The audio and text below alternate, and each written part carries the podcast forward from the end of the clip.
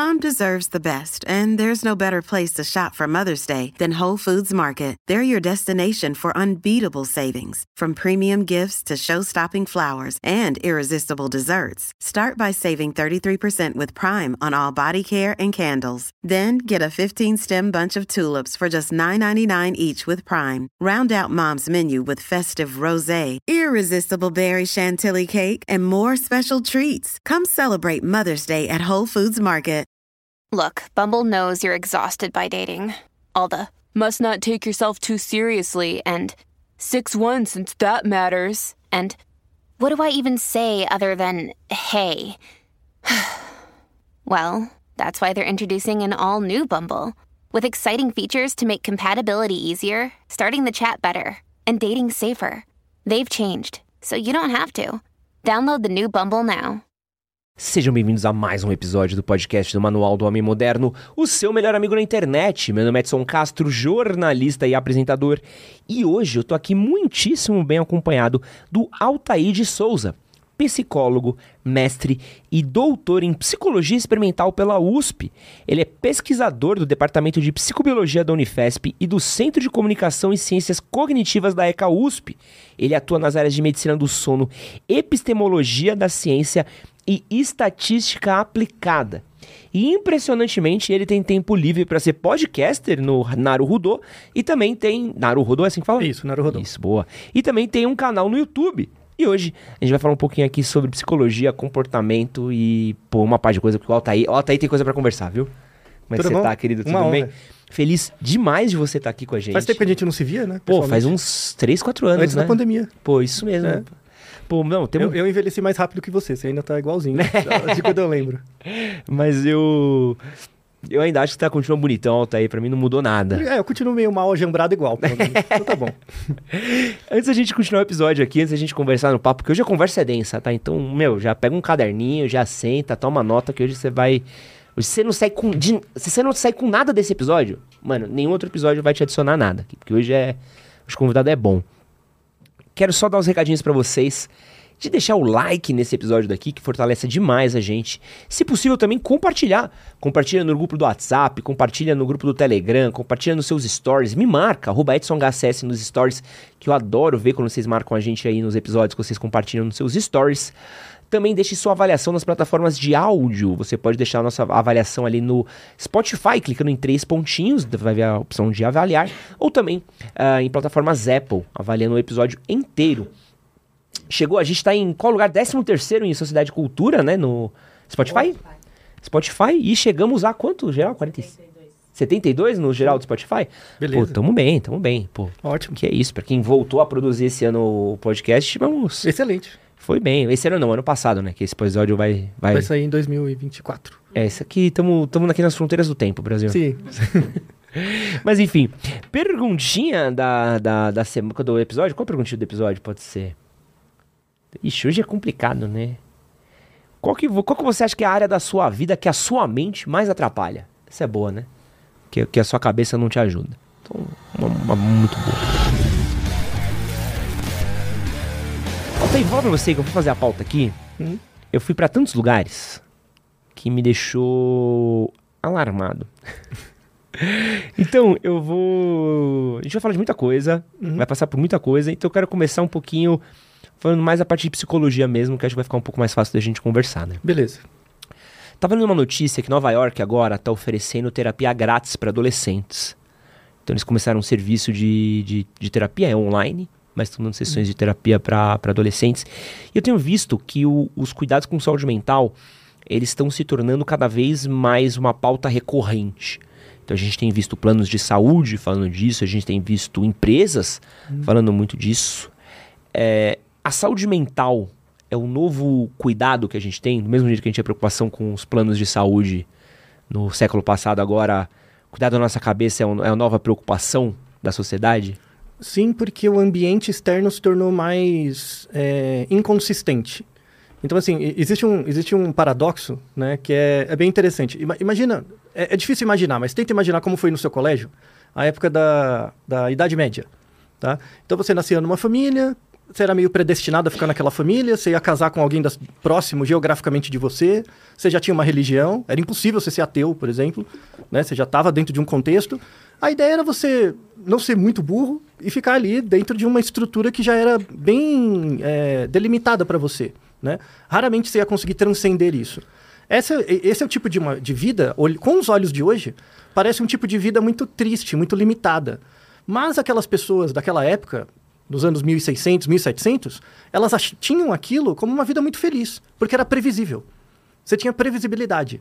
Então, hoje a gente tem um conflito interessante entre falta de previsibilidade e direito à liberdade. Então, o, o, hoje, a, o menor grau de liberdade que a gente tem é poder escolher qualquer coisa. Então, como o ambiente externo ele, ele é muito. A, a rigor, hoje, você pode. Se você tem uma condição econômica mínima, você consegue fazer qualquer tipo de graduação que você queira, você vai conseguir estudar coisas diferentes, você tem acesso à internet, então você tem muito conteúdo extra de outros países, de outras coisas, ou seja, você nunca teve tanto acesso à informação e possibilidade de conhecimento como nenhuma outra época. A questão é que você não sabe limitar isso. Então, isso buga a sua cabeça. Porque como é que eu dou prioridade para as coisas? Né? E tem uma outra questão tangencial por fora, que é a crise do trabalho. Uhum. Né? Então, hoje você pode fa estudar, fazer um, um, bom colégio, uma boa faculdade. Isso não é garantia de um, um bom emprego. 30 anos atrás era. Né? Hoje não. Né? Então, a, a, essa sensação de incerteza, inclusive tem um trabalho recente desse ano mesmo, um trabalho qualitativo, que mostra que é, é, nos últimos 10, 10, 15 anos a gente teve uma grande expansão do ensino público universitário, então abriu universidades em vários lugares né, nos últimos 15 anos, só que agora, para vários cursos, tem falta de vaga. Por quê? Porque os jovens não estão se inscrevendo ou estão postergando, porque eles não veem sentido. Né? Então, por que, que eu preciso estudar tanto para fazer alguma coisa que eu não sei o que eu vou fazer com aquilo? Uhum. Né? Então, a gente tem. A, a, questão da saúde mental envolve esse excesso de, de liberdade, entre aspas, ou seja, você pode fazer muita coisa, mas você não tem muito feedback do resultado de qualquer coisa que você escolha. Então, você não consegue priorizar. Cara, que loucura. Porque, tecnicamente, eu adoro quando tem aquelas é, posts que a galera fala sobre, ah, pô, o mundo tá muito violento. E fala, não, o mundo, é, estatisticamente ou comparando, a gente tá menos Isso. violento do que era, por exemplo, numa Idade Média, que podia simplesmente alguém entrar no seu casebre e matar você e uhum. jamais saberia se quem foi que matou, Isso. como matou, por que matou tal. É, então a gente tem uma segurança, né, de, de sociedade tecnicamente maior, uma segurança médica maior, né? Estamos vivendo uhum. mais. Mas o problema agora é interno, né? Isso, isso. Então a, a, hoje, hoje em dia, né, você pensa em, em morte auto-infligida, né? É, isso já passou vários tipos de câncer, de, é, só não passa doença, doença cardiovascular, que é o mais comum. Uhum. Mas está chegando muito perto, é a terceira, quarta causa de morte hoje. Meu Deus. Né, no mundo. E, e por quê? Porque o mundo está muito bom. O mundo protege você de muitas coisas, né? Com vacina, com segurança. É, é, parece engraçado, né? Mas, por exemplo, na Idade Média, se eu mato alguém, como é que alguém me identifica? Não, não existia impressão digital, não, a não ser que seja uma testemunha que veja, eu nunca vou ser pego. Eu mudo de cidade, eu mudo de 100 quilômetros, ninguém me acha mais, né? Então, a, a, se as pessoas não me conhecem, eu não, eu não tenho nenhuma outra identificação que não seja a minha própria imagem. Então, a, a impunidade era muito maior, mesmo. Só que isso não limita a violência que você pode gerar dentro de você mesmo. A insatisfação, né? Então, existe, existe uma, uma segurança maior do ambiente à custa de uma, de uma introjeção da falta de existência, de liberdade, de desejo individual. Então, por exemplo, se a gente vivesse numa teocracia, que tem uma, um, o Estado e a igreja é a mesma coisa, você se sentiria menos incomodado, em média, do que você se sente hoje. Porque tem várias coisas que para você não ocorre. Então, por exemplo, na, vou inventar uma religião qualquer. Uhum. Nessa religião, você não pode, sei lá, você não pode casar antes dos 20 anos. Por exemplo. Você não pensa em casar antes dos 20 anos, então não é um problema. Uhum. Só vai virar um problema mais tarde, porque tem uma restrição ambiental. Né? Hoje não, você pode casar quando você quiser, com quem você quiser, do jeito que você quiser. Pode e, separar, pode, pode separar, casa de novo, junta, fica triste, volta, né? É, é, e aí o que, que acontece? Tudo bem, então você pode fazer o que você quiser, só que a bronca é sua. E aí muita gente não dá conta dessa bronca. Aí paralisa. Caraca. E, e acho que também deve somar o fator aí, essa, essa estado de, de mal-estar de saúde mental que a gente tem, a gente tá vivendo mais, né? Isso, e tem isso também. Né? Porque né? agora, antes a gente tinha, pô, eu penso muito. Tinha prazos, né? Então, pô, você tem que casar até uns 30, ter uhum. um filho ali no máximo até uns 40, porque nos 50 você já vai estar velho, vai estar aposentado e morre ali nos 60, né? Hoje Pois em é. dia, com 50 anos, o cara parece que tem 20, 30, novo, né? É, então, e, e, e tudo bem, se eu sou um cara de 50 bem arrumado, né? O que, que eu faço com isso? Que, que, que, que representações sociais são associadas com isso? Que imagem eu estou passando para os outros? O que, que eu represento? Você tem que construir isso sozinho, por conta, né? E, e, o- a gente nunca teve uma situação em que isso foi possível. Isso é muito legal. Só que a gente tem que... é, é, e aí o grande problema, para mim pelo menos, é a questão da educação. Né? A saída para isso é a educação. Só que hoje a educação é voltada para o trabalho. Só que hoje você pode ter a melhor eh, escolarização que você puder, isso não vai garantir um bom trabalho. Né? Então a- a educação perdeu um fim. Né? Ela perdeu o fim inicial dela. Então aí vale a pena recapitular. Por que, que a educação é voltada para o trabalho? Isso vem da Revolução Industrial. É. Né? Então, é, é, antes da Revolução Industrial, o, o- você tinha a igreja, o, ah, a igreja, o povo e a monarquia. Né? Então, o rei era Deus, então era tudo junto. Revolução Industrial, é, Revolução Francesa, mataram o rei, quem entra é o burguês. Né? E aí o burguês não tem sangue azul, o que, que ele tem que fazer? Temos que alavancar o trabalho. E aí começou a, a, a ideia de educação massificada. A educação massificada veio como uma forma de é, é, aumentar a quantidade de pessoas preparadas para o trabalho, mas não para o conhecimento do mundo. Né? Então, mas foi, foi positivo por um lado? Claro que foi. Você ensina as pessoas a ler, a, a somar. Antes era uma coisa muito elitizada. Né? Aham. Isso é uma vantagem. Só que as pessoas usam esse conhecimento de ler e escrever não para se conhecer ou para entender o mundo, mas para trabalhar. Então ela, ela usa, vende o tempo dela é, para ser um ator social. E aí vem a, a, a definição de educação que a gente tem hoje. A educação não é emancipadora. A educação serve para gerar operário. Hoje, a, de 200 anos para cá, a educação serve para gerar operário. O objetivo da educação é um sistema de competências que você coloca no indivíduo com o objetivo último de gerar um ator social. Então, você fez jornalismo, né? Fiz. Então, é, você lá fez as matérias, fez um monte de coisa, te dá um badge, você ganha um papel, esse papel diz que você é jornalista. Você podia ser jornalista e gogo boy, Poderia. mas não é estranho? É estranho porque eu não sei dançar e não sei quem pagaria pra me ver rebolando Então, de mas shortinhos. imagina, que você descobrisse esse talento em você, que você tem essa habilidade, Aham. né? É, é, o fato de você ser, ser jornalista não impede você de ser gogo boy, mas é estranho. Por quê? Porque a, a- a representação social do jornalista, Uhum.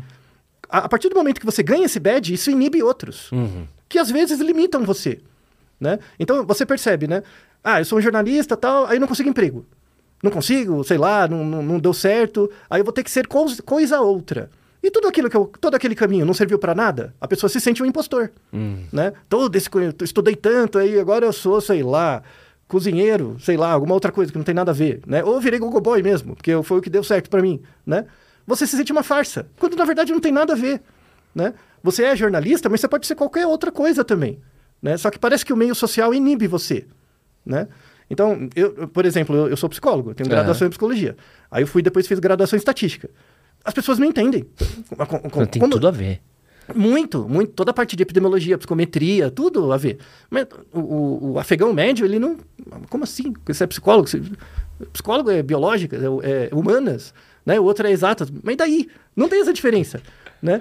E, e- e muita gente acha estranho. Eu não tenho cara de psicólogo. Eu fico muito feliz por isso. Eu não tenho cara de psicólogo, né? Porque aí as pessoas me falam as coisas, antes elas ficam com vergonha, né? Então aqui, ó, seguindo o Altair, acredite nos seus sonhos, você pode ser um Google Boy, se você quiser. Exato. Se você tiver alta eficácia para isso, né? Você pode ser. Eu tava conversando esses dias com o Christian Dunker. Hum. É, eu acho que foi o Christian Dunker, tá? Que Passa tanta gente aqui que às vezes eu me confundo. E a gente tava falando um pouquinho sobre a maravilhosa da prensa de Gutenberg, né? Aham. Sobre o impacto que foi do, do tecnicamente, do dia para a noite, A imprensa. a imprensa, é, livros, pessoas tiveram acesso à Bíblia. Não é à toa que a- o protestantismo veio na esteira da, da, da prensa de Gutenberg, é, veículos, jornais, pessoas se comunicando, blá, blá, blá, isso mudou a sociedade. Tanto que junto com a prensa de Gutenberg a gente tem aí uma série de revoluções na sociedade, nas pessoas e tudo mais. É, mas isso foi 200, 300 anos atrás. 400. 400? Pô, tem- acho que dá. Tem É. tempo aí. E a gente tá passando uma coisa muito parecida agora, que é essa questão das redes sociais. Que a gente achava que a internet ia mudar o mundo, mas quando veio as redes sociais, acho que mudou muito a dinâmica do. do tanto da. como a gente se relaciona, as dinâmicas de poder, as dinâmicas políticas, dinâmicas é, de dinheiro. E como é que você vê, Altair, as redes sociais afetando a nossa saúde e a nossa convivência? É, então, a, a, a, ideia do Gutenberg, da, da imprensa, na verdade, ela não mudou muita coisa. Ela, ela catalisou coisas que já tinham. Uhum. Então, antes do Gutenberg, as pessoas tinham pouca escolaridade, elas não liam muito, né? Não sabia ler muito, muito rudimentarmente. Mas as pessoas conversavam. Então, aquela coisa da fofoca, né? Uhum. De, de, de, do assunto correr e tal, tipo Twitter, boca a boca, isso sempre existiu. Né? A gente vê isso em símio. Tá? Dá, dá pra, pelo grooming, pelo quanto eles tiram piolhos um do outro, dá para fazer um, um, uma arquitetura da fofoca. Né? Do, que legal. É, pela quantidade, pelo tempo que eu passo tirando seus piolhos, é um, um indicador da nossa relação e da sua relação hierárquica. Então, se você é muito importante no grupo, você recebe grooming de mais indivíduos. Né? Então dá para fazer, é estatística, né? Que dá para fazer uma hierarquia disso, uma rede. Então, olhando um conjunto de chimpanzé, por exemplo, você sabe, ah, aquele é o dominante. Né? Tem características físicas dele, mas pelo grooming, se você quantificar, dá para saber. Né? Isso na, na, no humano acaba, acaba virando a fala, né? a, a, a comunicação. Então eu falo, é, por exemplo, se você é alguém que não colabora, você é um organismo que não colabora com o grupo, você não divide comida, né? Eu, como que eu, macaco, comunico isso para os outros? Eu faço menos grooming em você, né? Então, tem eu, eu, eu, você e ela, né? E ela não, não divide comida. A Débora não divide ela mesmo. Não divide. É, a Débora não divide Débora comida não com a gente. Mesmo. Né? Ou, com ninguém do grupo, é. não precisa ser com a gente. É, aí, mesmo. Aí eu vi que ela não divide, né? Eu não tenho como falar para você, ó, ela não divide, né?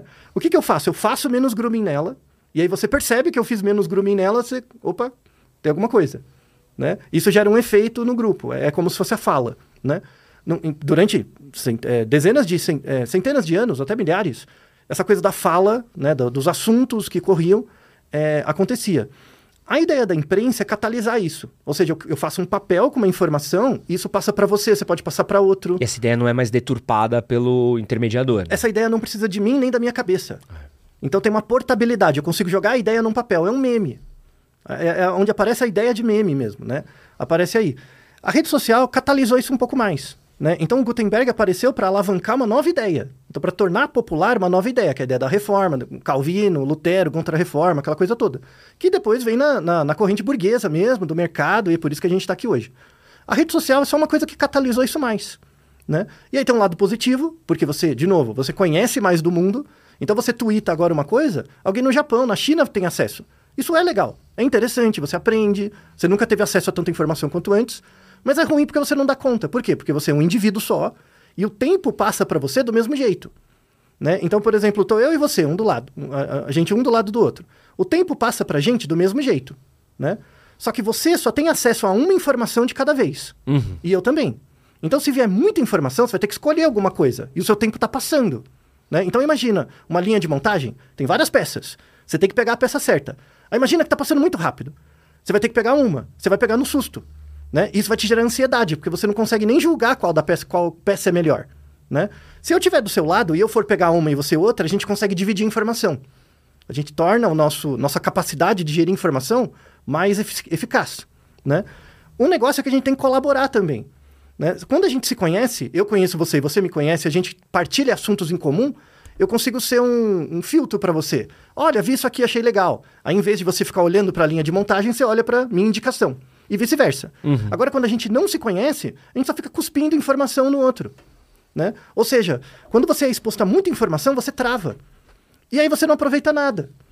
Entende que gera o um efeito negativo? Uhum. O contrário. É o, a gente chama de efeito Netflix. né?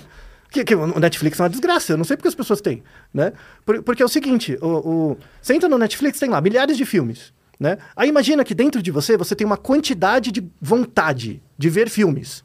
Hoje eu tô com vontade de ver um filme. Aí uma, imagina que tem uma quantidade mesmo.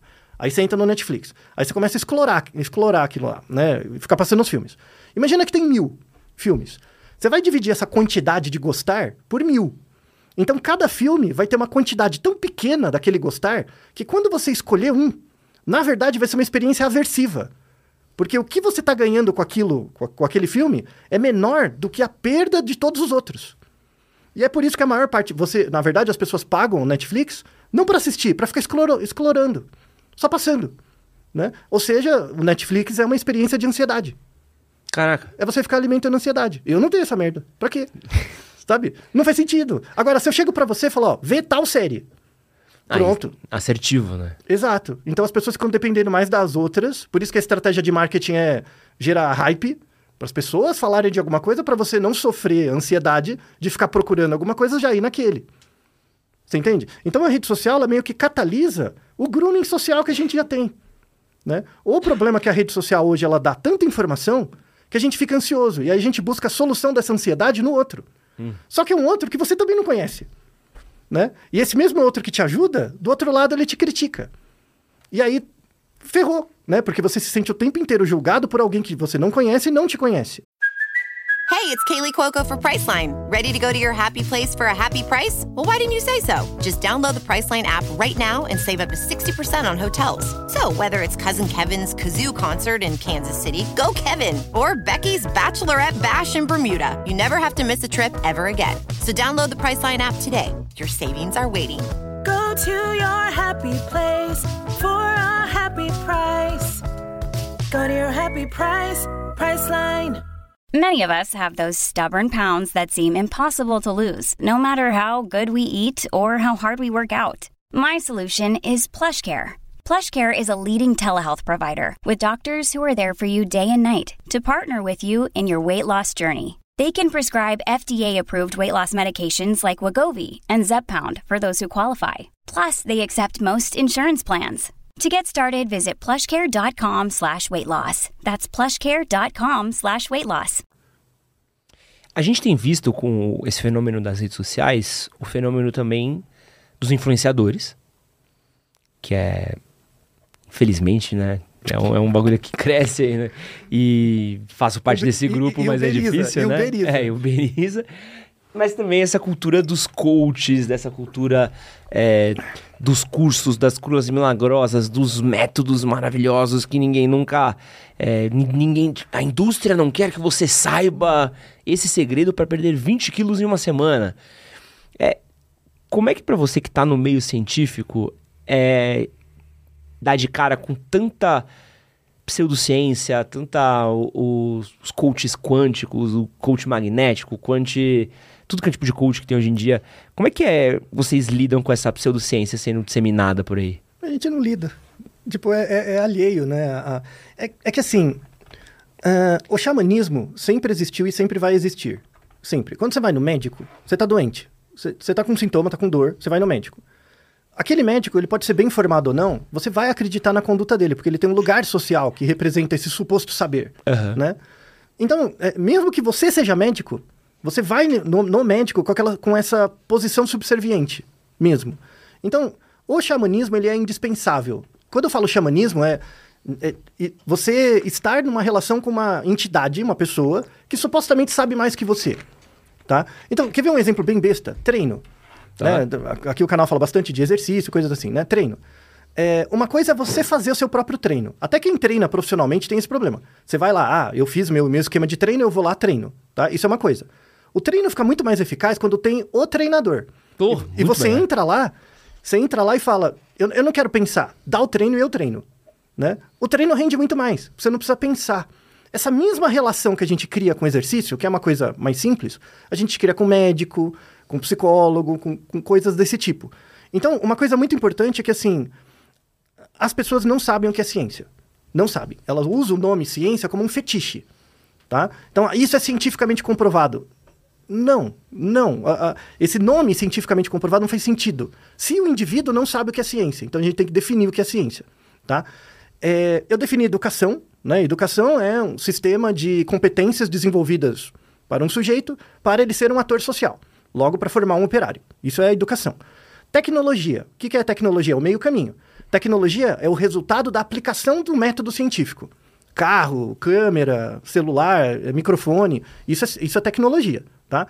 As pessoas não gostam de ciência, as pessoas gostam de tecnologia. E elas confundem. Ah, o novo celular, o novo jogo, isso é ciência. Coisa nenhuma, isso é tecnologia, tá? É, é, a ciência não é uma coisa que as pessoas em geral gostam. Por quê? Porque a ciência não é feita para você. A ciência é feita para, em média, as pessoas parecidas com você. Então, por exemplo, eu, eu descobri um novo analgésico, tá? Você tá com dor, ele reduz a sua dor, tá?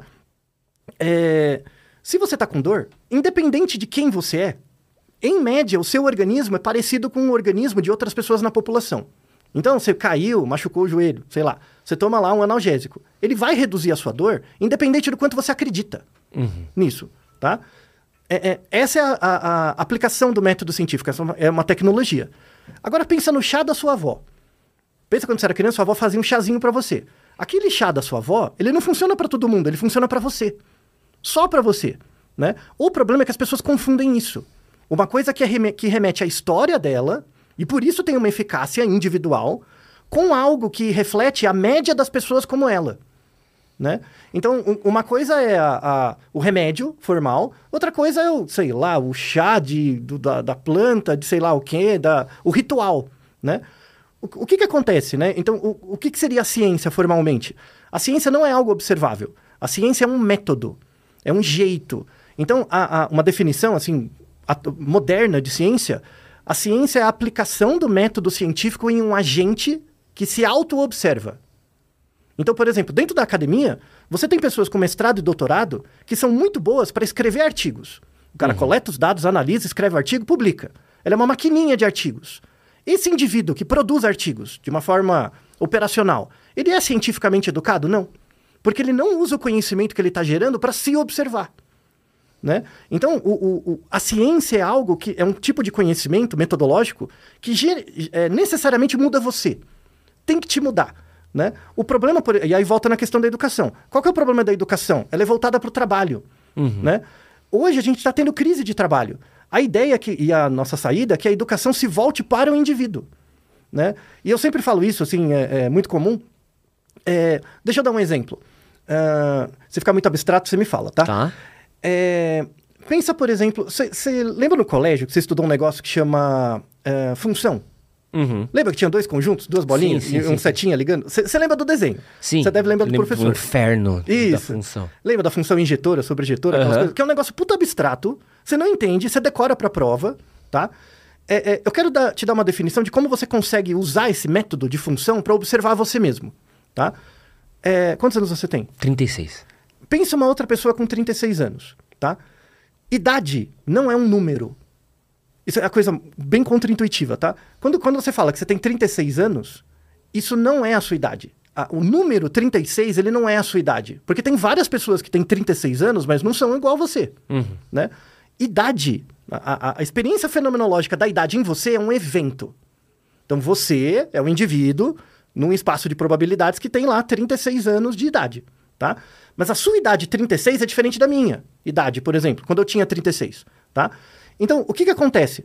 Imagina aquelas, do- aqueles dois, aquelas duas bolinhas, Aham. tá? Você tem uma daquelas bolinhas é, é o espaço de eventos. Então imagina na- o ambiente onde a gente está, tem várias coisas acontecendo. A gente está aqui, tem lâmpadas acesas. Não pode do nada uma lâmpada apagar? Aham. Então a lâmpada pode acender ou apagar. Não pode chover ou não. Então estamos num espaço de eventos com várias coisas que podem acontecer. Pode chover, pode cair alguma coisa, alguém pode espirrar ou não, tá? Eu posso esquecer o que eu tô falando, tudo bem? A gente está num espaço de eventos, tá? Nesse espaço de eventos, um conjunto, quais são as operações possíveis nesse espaço de eventos? São coisas que você viu no ensino médio. Lembra a teoria dos conjuntos? Aham. União, intersecção, complementar, tá? Eu quero, eu quero pegar um espaço de eventos e para cada evento eu quero atribuir um número. Então eu vou fazer um outro conjunto, ligar uma seta e para o evento idade do Ed, eu quero colocar a idade, o evento idade do Ed, eu quero associar com um número no outro conjunto. E no outro conjunto vai ter um número 36. Tudo bem? Esse é o conceito que em estatística a gente chama de variável aleatória. O que que é uma variável aleatória idade? A variável aleatória ela é uma função que pega o evento de um indivíduo e coloca na reta real por meio de um número. Então, no fundo, aquilo que você aprendeu no ensino médio de conjunto e tal, tem um monte de aplicações. Se você parar para pensar que tudo que você quantifica em você, peso, altura, idade, renda, na verdade não é você, mas um evento, e que tem outras pessoas parecidas que compartilham desses números, dessas variáveis aleatórias, você consegue usar isso para se observar. Então, por exemplo, eu, eu tenho 42 anos, né? Quantas pessoas será que tem esse número que eu tenho, né? Então eu tenho que sair do número e ir para os eventos. Quando você descobre que, por exemplo, é, 9, 9 10% da população tem a mesma idade que eu, Não é muita gente. Sabe? Você começa a pensar, tipo, o quão, o quão especial ou não eu sou dentro de uma população. Você precisa pegar esses valores que você tem e voltar nos eventos. Né? Esse- essa é uma aplicação possível ah, ah, de coisas do seu ensino médio que você pode usar para você observar. Então, por exemplo, essa teoria de conjunto que você usou para passar na prova não te despertou conhecimento científico, te despertou um conhecimento para o trabalho. Só. Quando eu explico isso em termos de evento, que aí você sai lá de união, intersecção e complementar e vai para variável aleatória, que aí você pode somar. Então tem uma paridade. União é equivalente à soma. Intersecção é é equivalente à multiplicação. Por exemplo, então tem uma paridade entre a teoria dos conjuntos e as operações algébricas. Por exemplo, o fato de você perceber, e deve ter gente da nossa audiência que é de exatas, o cara fez faculdade de engenharia e nunca pensou nisso. Você acredita? O cara faz a faculdade de engenharia inteira, de forma operacional, trabalha em empresa, ganha salário, e nunca pensou que tem uma paridade entre a teoria dos conjuntos e a álgebra. Por exemplo, o cara de exatas que tiver sentido ou- ouvindo isso, provavelmente faz um puff na cabeça dele, sabe? Aí estamos no caminho do conhecimento científico. É você pegar tudo que você aprendeu no ensino médio e repensar a sua vida em termos disso. Por exemplo, você teve aula de eh, geografia, Tive. né? Você aprendeu lá, Foz, Rio, esses negócios. Hoje, mais velho, você não viajou para um monte de lugar? Sim. Volta lá e estuda de novo. Não, Você vai mudar completamente sua interpretação. eu tive. Eu fui correr uma prova no Tocantins, no Jalapão. Uhum. E eu lembro quando eu corria, eu vi. Não vou lembrar o nome agora, mas sabe aquele terreninho que faz assim, volta, Sim, um desce e, planalto. e tudo mais? É. Eu falei, caraca, aquilo ali. Eu lembro da minha, Isso. da minha, do meu livro de geografia que tinha aquela parada ali. Porque no livro de geografia, pô, ainda mais a gente que viveu sem a internet, a escola, era uma ilustração que eu olhava e falava assim. Mas nunca que existe um negócio É, desse, vai né? tomar no cu essa porra daqui. Eu lembro a primeira vez que eu vi uma araucária. Uhum. Primeira vez, eu trabalhei numa empresa que tinha sede em Porto Alegre. Primeira vez que eu fui pro interior é, do, do Rio Grande do Sul e vi uma araucária. E, porra, pra quem nasceu do lado da Mata Atlântica, que nem a gente nasceu, Sim. você vê uma vegetação completamente diferente. Falei, caraca, eu lembro dessa árvore da aula de Isso. geografia. E elas estão em extinção, sabia? É mesmo? Elas estão começando a entrar em extinção. Que loucura. Extrativismo, todo... Bom, a- aí você, entende, aí você entende a geopolítica, todo o contexto. Aí você começa a pensar onde que está a agricultura? Que tipo de bioma ela está afetando? O seu... Todo, a- o conhecimento já existe. A questão é você ressignificar. Então, assim, as pessoas tratam a educação como educação, voltada para o trabalho. Com- é, é, eu sempre recomendo isso. Pega o seu. Hoje é tão fácil. Você pega na internet no YouTube, tem um monte de vídeo de preparatório para o Enem. Assiste esses vídeos. Com o olhar que você tem hoje, isso vai mudar várias coisas em você. Eu gosto de ver coisa de história. Vou te falar que de Isso. ciência eu acho que talvez eu. Não, mas teria... história é ciência também. É, sim. Sim, tem método. Se tem método e esse método gera uma mudança no agente, é científico. Acabou. Sabe? Mas você devia ver mais matemática, devia ver mais biologia. Você é você lembra? Você sabe aquele meme que viralizou uns. me- Hoje acho que tá um pouco mais fraco, mas no, no TikTok, do Toninho Tornado? Sim. Eu, eu fica, eu, quando, né, e aí, meu calabreso, sabe esse Aham. negócio? Eu, eu fiquei pensando, nossa, ele tá perdendo uma oportunidade de falar de ciência muito. Porque ele, ele ficava escolhendo as palavras lá pra fazer, porque a graça é ficar trolando os outros, né? Aham. Se ele chegasse, ô meu hipotenuso, meu dicotiledônio, sabe um negócio desse? Meu báscaro. É, então, che- chegasse assim, fizesse um negócio desse, eu, porra, dicotiledônio, o que, que é isso? Aí ia voltar, nossa, botânica, não é legal? Sabe? E, e as pessoas perdem essa oportunidade. Mas, mas sabe o que eu queria entender? Que acho que é talvez um ponto que é, é legal de falar, porque vocês falam muito disso no, no Naruhodô, né? Sim. É, o que eu vejo hoje é um excesso de picaretagem apoiado em cima de, silen- de ciência. Sim. Então, por exemplo, eu, eu trabalho com muita marca.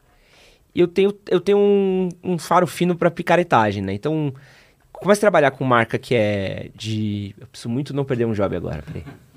Produtos É, alternativos. Não, não, não, não, de produto de beleza, de produto Ah, de cuidado, bibi, bota lá. clini- Dermatológico. É, clinicamente comprovado, cientificamente comprovado. E vem o asterisco.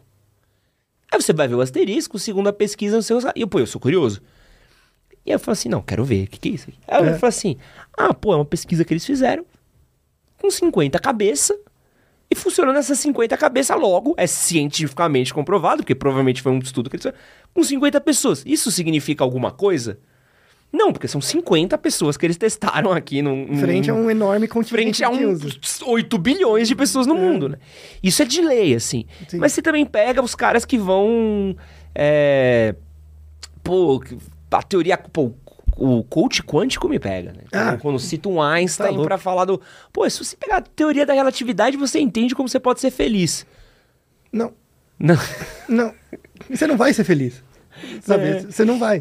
E tem muito picareta que usa a ciência hoje pra vender produto, Então, né? usa a ciência como um fetiche.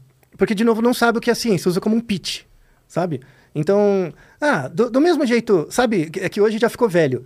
Sabe quando você coloca na, no seu- na sua marca o rei de alguma coisa? Aham. O rei dos pneus, o rei Sim, dos negócios? sim. É a mesma coisa. Vo- Você usa como um fetiche, a, a ideia de rei, né? O rei do sanduíche de, de queijo, né? É- é- isso é um fetiche. Agora, o, o novo fetiche é isso, é cientificamente comprovado, a ciência diz, né? Só que não é, a ciência não diz nada. A, a questão é, toda a ciência é feita por um agente, utilizando um método. Quer ver uma coisa que me, me deixa mais bravo do que isso, os coach quântico? Porque é. o xamanismo que sempre vai ter, só trocou de roupa, né? É, essas coisas baseadas em evidência. Você já ouviu falar? Psicologia baseada em evidência, não sei se te pegou na sua bolha. Não, não. Né? Então, medicina baseada em evidência, psicologia baseada em evidência, é uma coisa que sai de dentro da academia mesmo. Por exemplo, a psicologia, é a, a formação em psicologia em média no Brasil é muito ruim.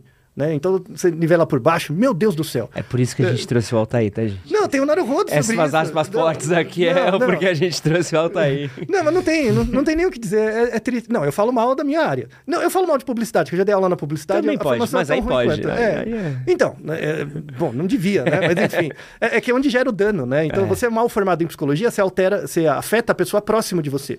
Você é publicitário picareta e não percebe o efeito do que você faz, não, não quer dizer que você faz uma má publicidade. Você faz uma publicidade muito eficaz, só que você não avalia o risco. Então, você, zoa o cara lá longe. Ah, mas o pessoal sabe. Eles só Então, não se importam. É, desde Goebbels, eles É, a, sabem, né? Blaze, a Blaze tá aí, é, é isso. Nossa, isso aí é um outro problema também. Mas depois a gente Eu- volta, depois a gente é, volta. Eu tava fazendo uma pesquisa exatamente sobre Bet, essa merda. Também que é um problema de saúde pública enorme. Vamos, vamos, vamos voltar aí pro, pro ciência baseada em fatos. Então, o ciência, essa questão do baseado em evidência é- é, acabou virando um pitch também. Então, ah, nós temos aqui um curso de psicologia baseado em evidência, né? Só que qual que é o problema? É, tem a ver com a discussão sobre racionalidade, né? Então, e- que é um outro, uma outra bobagem que as pessoas pensam, ah, eu tenho que ser racional, eu tenho que agir racionalmente. Isso é uma bobagem, você nunca vai ser racional na sua vida. Todo comportamento é emocional, né? Então, o, o que, que seria a ideia de pensamento racional? O pensamento racional, ele é um- um- uma coisa que você faz é, baseada num método ou numa razão, e toda razão é ligada numa evidência, tá? Então, ah, eu acho certo tomar água de manhã. Por exemplo, isso é um comportamento. Esse comportamento é ligado a uma racionalidade, que é ligada a uma evidência. Ah, eu li um artigo dizendo que é bom tomar água de manhã, por exemplo, tá? O, o jeito simples é esse. Só que o, o problema é que toda evidência é ligada a um método. Então, deixa eu dar um exemplo. É, imagina que eu sou farmacêutico. Então, eu sei como produzir e testar remédios, tá? Ou seja, toda a minha formação é para desenvolver um método de como testar um remédio, que é um, num ambiente controlado, né, é, laboratorial, né? Mesmo que seja uma fase 3, 4, é, é bem controladinho, a amostra das pessoas e tal. Mas imagina que eu sou muito bom nisso. Ou seja, qualquer remédio eu consigo lançar e sou, e sou, e- e sou bom, tá? Eu vou conseguir gerar evidência a partir disso? Vou. Mas a evidência é ligada a um método farmacológico. Eu não sou capaz de discutir um estudo em sociologia. Por quê? Sociologia usa outros métodos e tem outro tipo de evidência. Tá? E, e aí o que acontece? Como eu tenho uma formação baseada em evidência, eu não reparo que essa evidência é ligada a certos métodos. Né? Aí acaba virando time de futebol. O que é do meu método, eu acho que é evidência. O que não é do meu método é lixo. O que, que você tem um exemplo de coisa que tá rolando agora em cima Ah, a disso? psicologia. A psicologia, por exemplo, tem muito- muitos protocolos de tratamento em psicologia que são baseados em ensaios clínicos randomizados. Então eu vou fazer assim: eu pego um grupo de pessoas e faço uma certa terapia, um outro grupo eu não faço, ou faço um controle, né? E aí eu observo antes e depois da terapia, né? Avalio antes, faço a terapia ou placebo, avalio depois. Isso, isso é o delineamento básico simples do RCT, né? Do, do ensaio clínico randomizado. A ideia é que a pessoa que, que fez o tratamento melhore em relação ao placebo que vai ficar estável. Seria algo assim, né? Isso ajuda a testar efeito de terapia, efeito de remédio, ajuda. Só que no mundo real, né? Quando eu vou selecionar as pessoas para um estudo clínico, eu tenho que selecionar a mesma quantidade de homem e mulher em cada grupo, idade, eu tenho que, que randomizar e padronizar os grupos. No mundo real isso não acontece. É a vida bandida. Né? Ou seja, um estudo que num RCT pode dar muito certo, tem que ter um tamanho de efeito grande. Por quê? Porque eu sei que quando eu jogar o estudo na população, o efeito vai diminuir. Porque a população varia mais. Percebe? Então, é, ou por exemplo, pensa um estudo em economia. Eu quero é, aumentar o valor do Bolsa Família. Qual vai ser o impacto disso na economia? Né? Não dá para fazer ensaio clínico randomizado. Eu vou pegar um grupo, dar o Bolsa Família e outro grupo não dá. Qual é o impacto ético disso? Percebe? Então tem estudos em algumas áreas que não dá para usar um método de outras. E aí eu sou, eu sou especialista em RCT. Ah, você não está sendo cientificamente acurado, porque você não está usando o método que eu conheço. Que é bobagem. Tem, tem- puta. Mas nossa, mas isso é uma complicação. Muito. E, e é por isso que eu, eu, eu defendo isso dentro da academia mesmo, na Unifesp, nas minhas disciplinas, você não tem que ter uma formação baseada em evidência. Você tem que ter uma formação baseada em método. Então você, por exemplo, jornalista, né? É, é, eu, eu, dei, eu dei aula na, na ECA para pessoas do jornalismo, dei aula de estatística. Você não teve na graduação, você deve ter tido muito, muito mal. Assim, Ah, estatística eu não tive. É, então, uma vergonha. Como é que, Devia ter, devia é, ter. Não, Pô. como é que o jornalismo é uma tabela? Pô, é duro, né? Não, e quantidade de estatística aqui. Jornalista, vou fazer até um elogio aqui. Elogio, fazer um- uma crítica, zoeira, na verdade.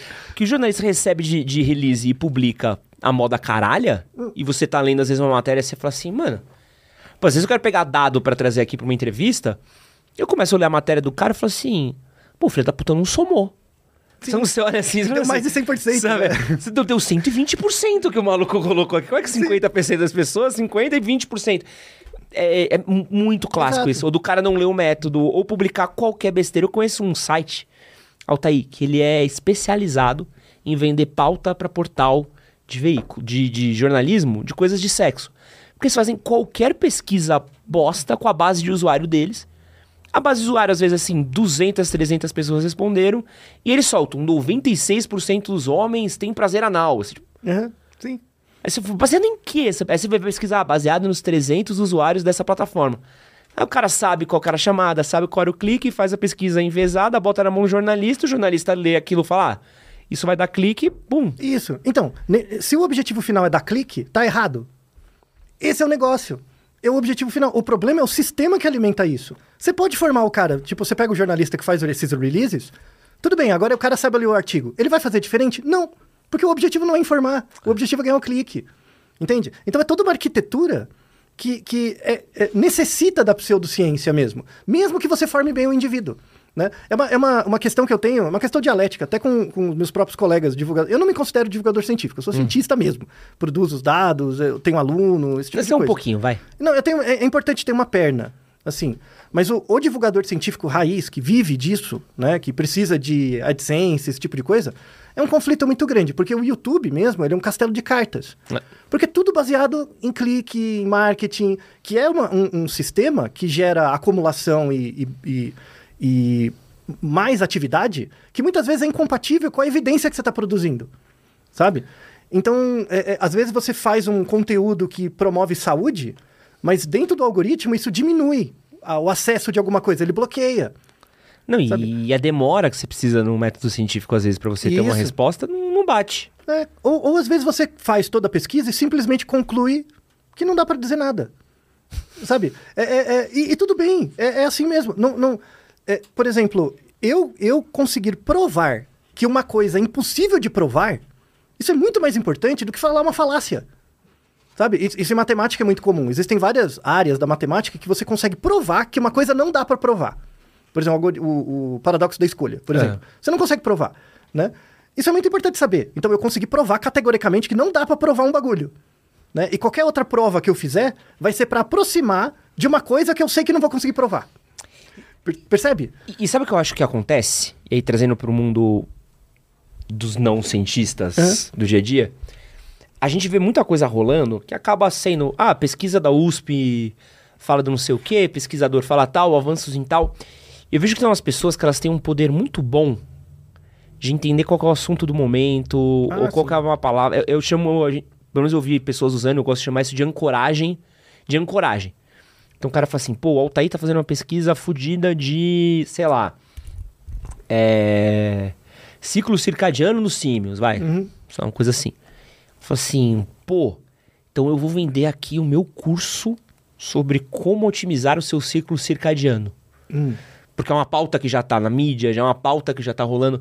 E aí isso vai pra, pô, é o Nietzsche de autoajuda, é o coach quântico do Einstein, é a galera usando os, os queridos estoicos como Ah, ai, motivacional. misericórdia. As dopamina, os É. de dopamina. É, a gente já vai falar de dopamina. Não, não queima minha dopamina, que é uma pauta dessa vez. Ai, meu Mas Deus. é, é, tem essa ancoragem, entendeu? Porque você pega uma coisa que tá gerando um barulho, que tá gerando uma conversa, e você torna aquilo num produto fácil.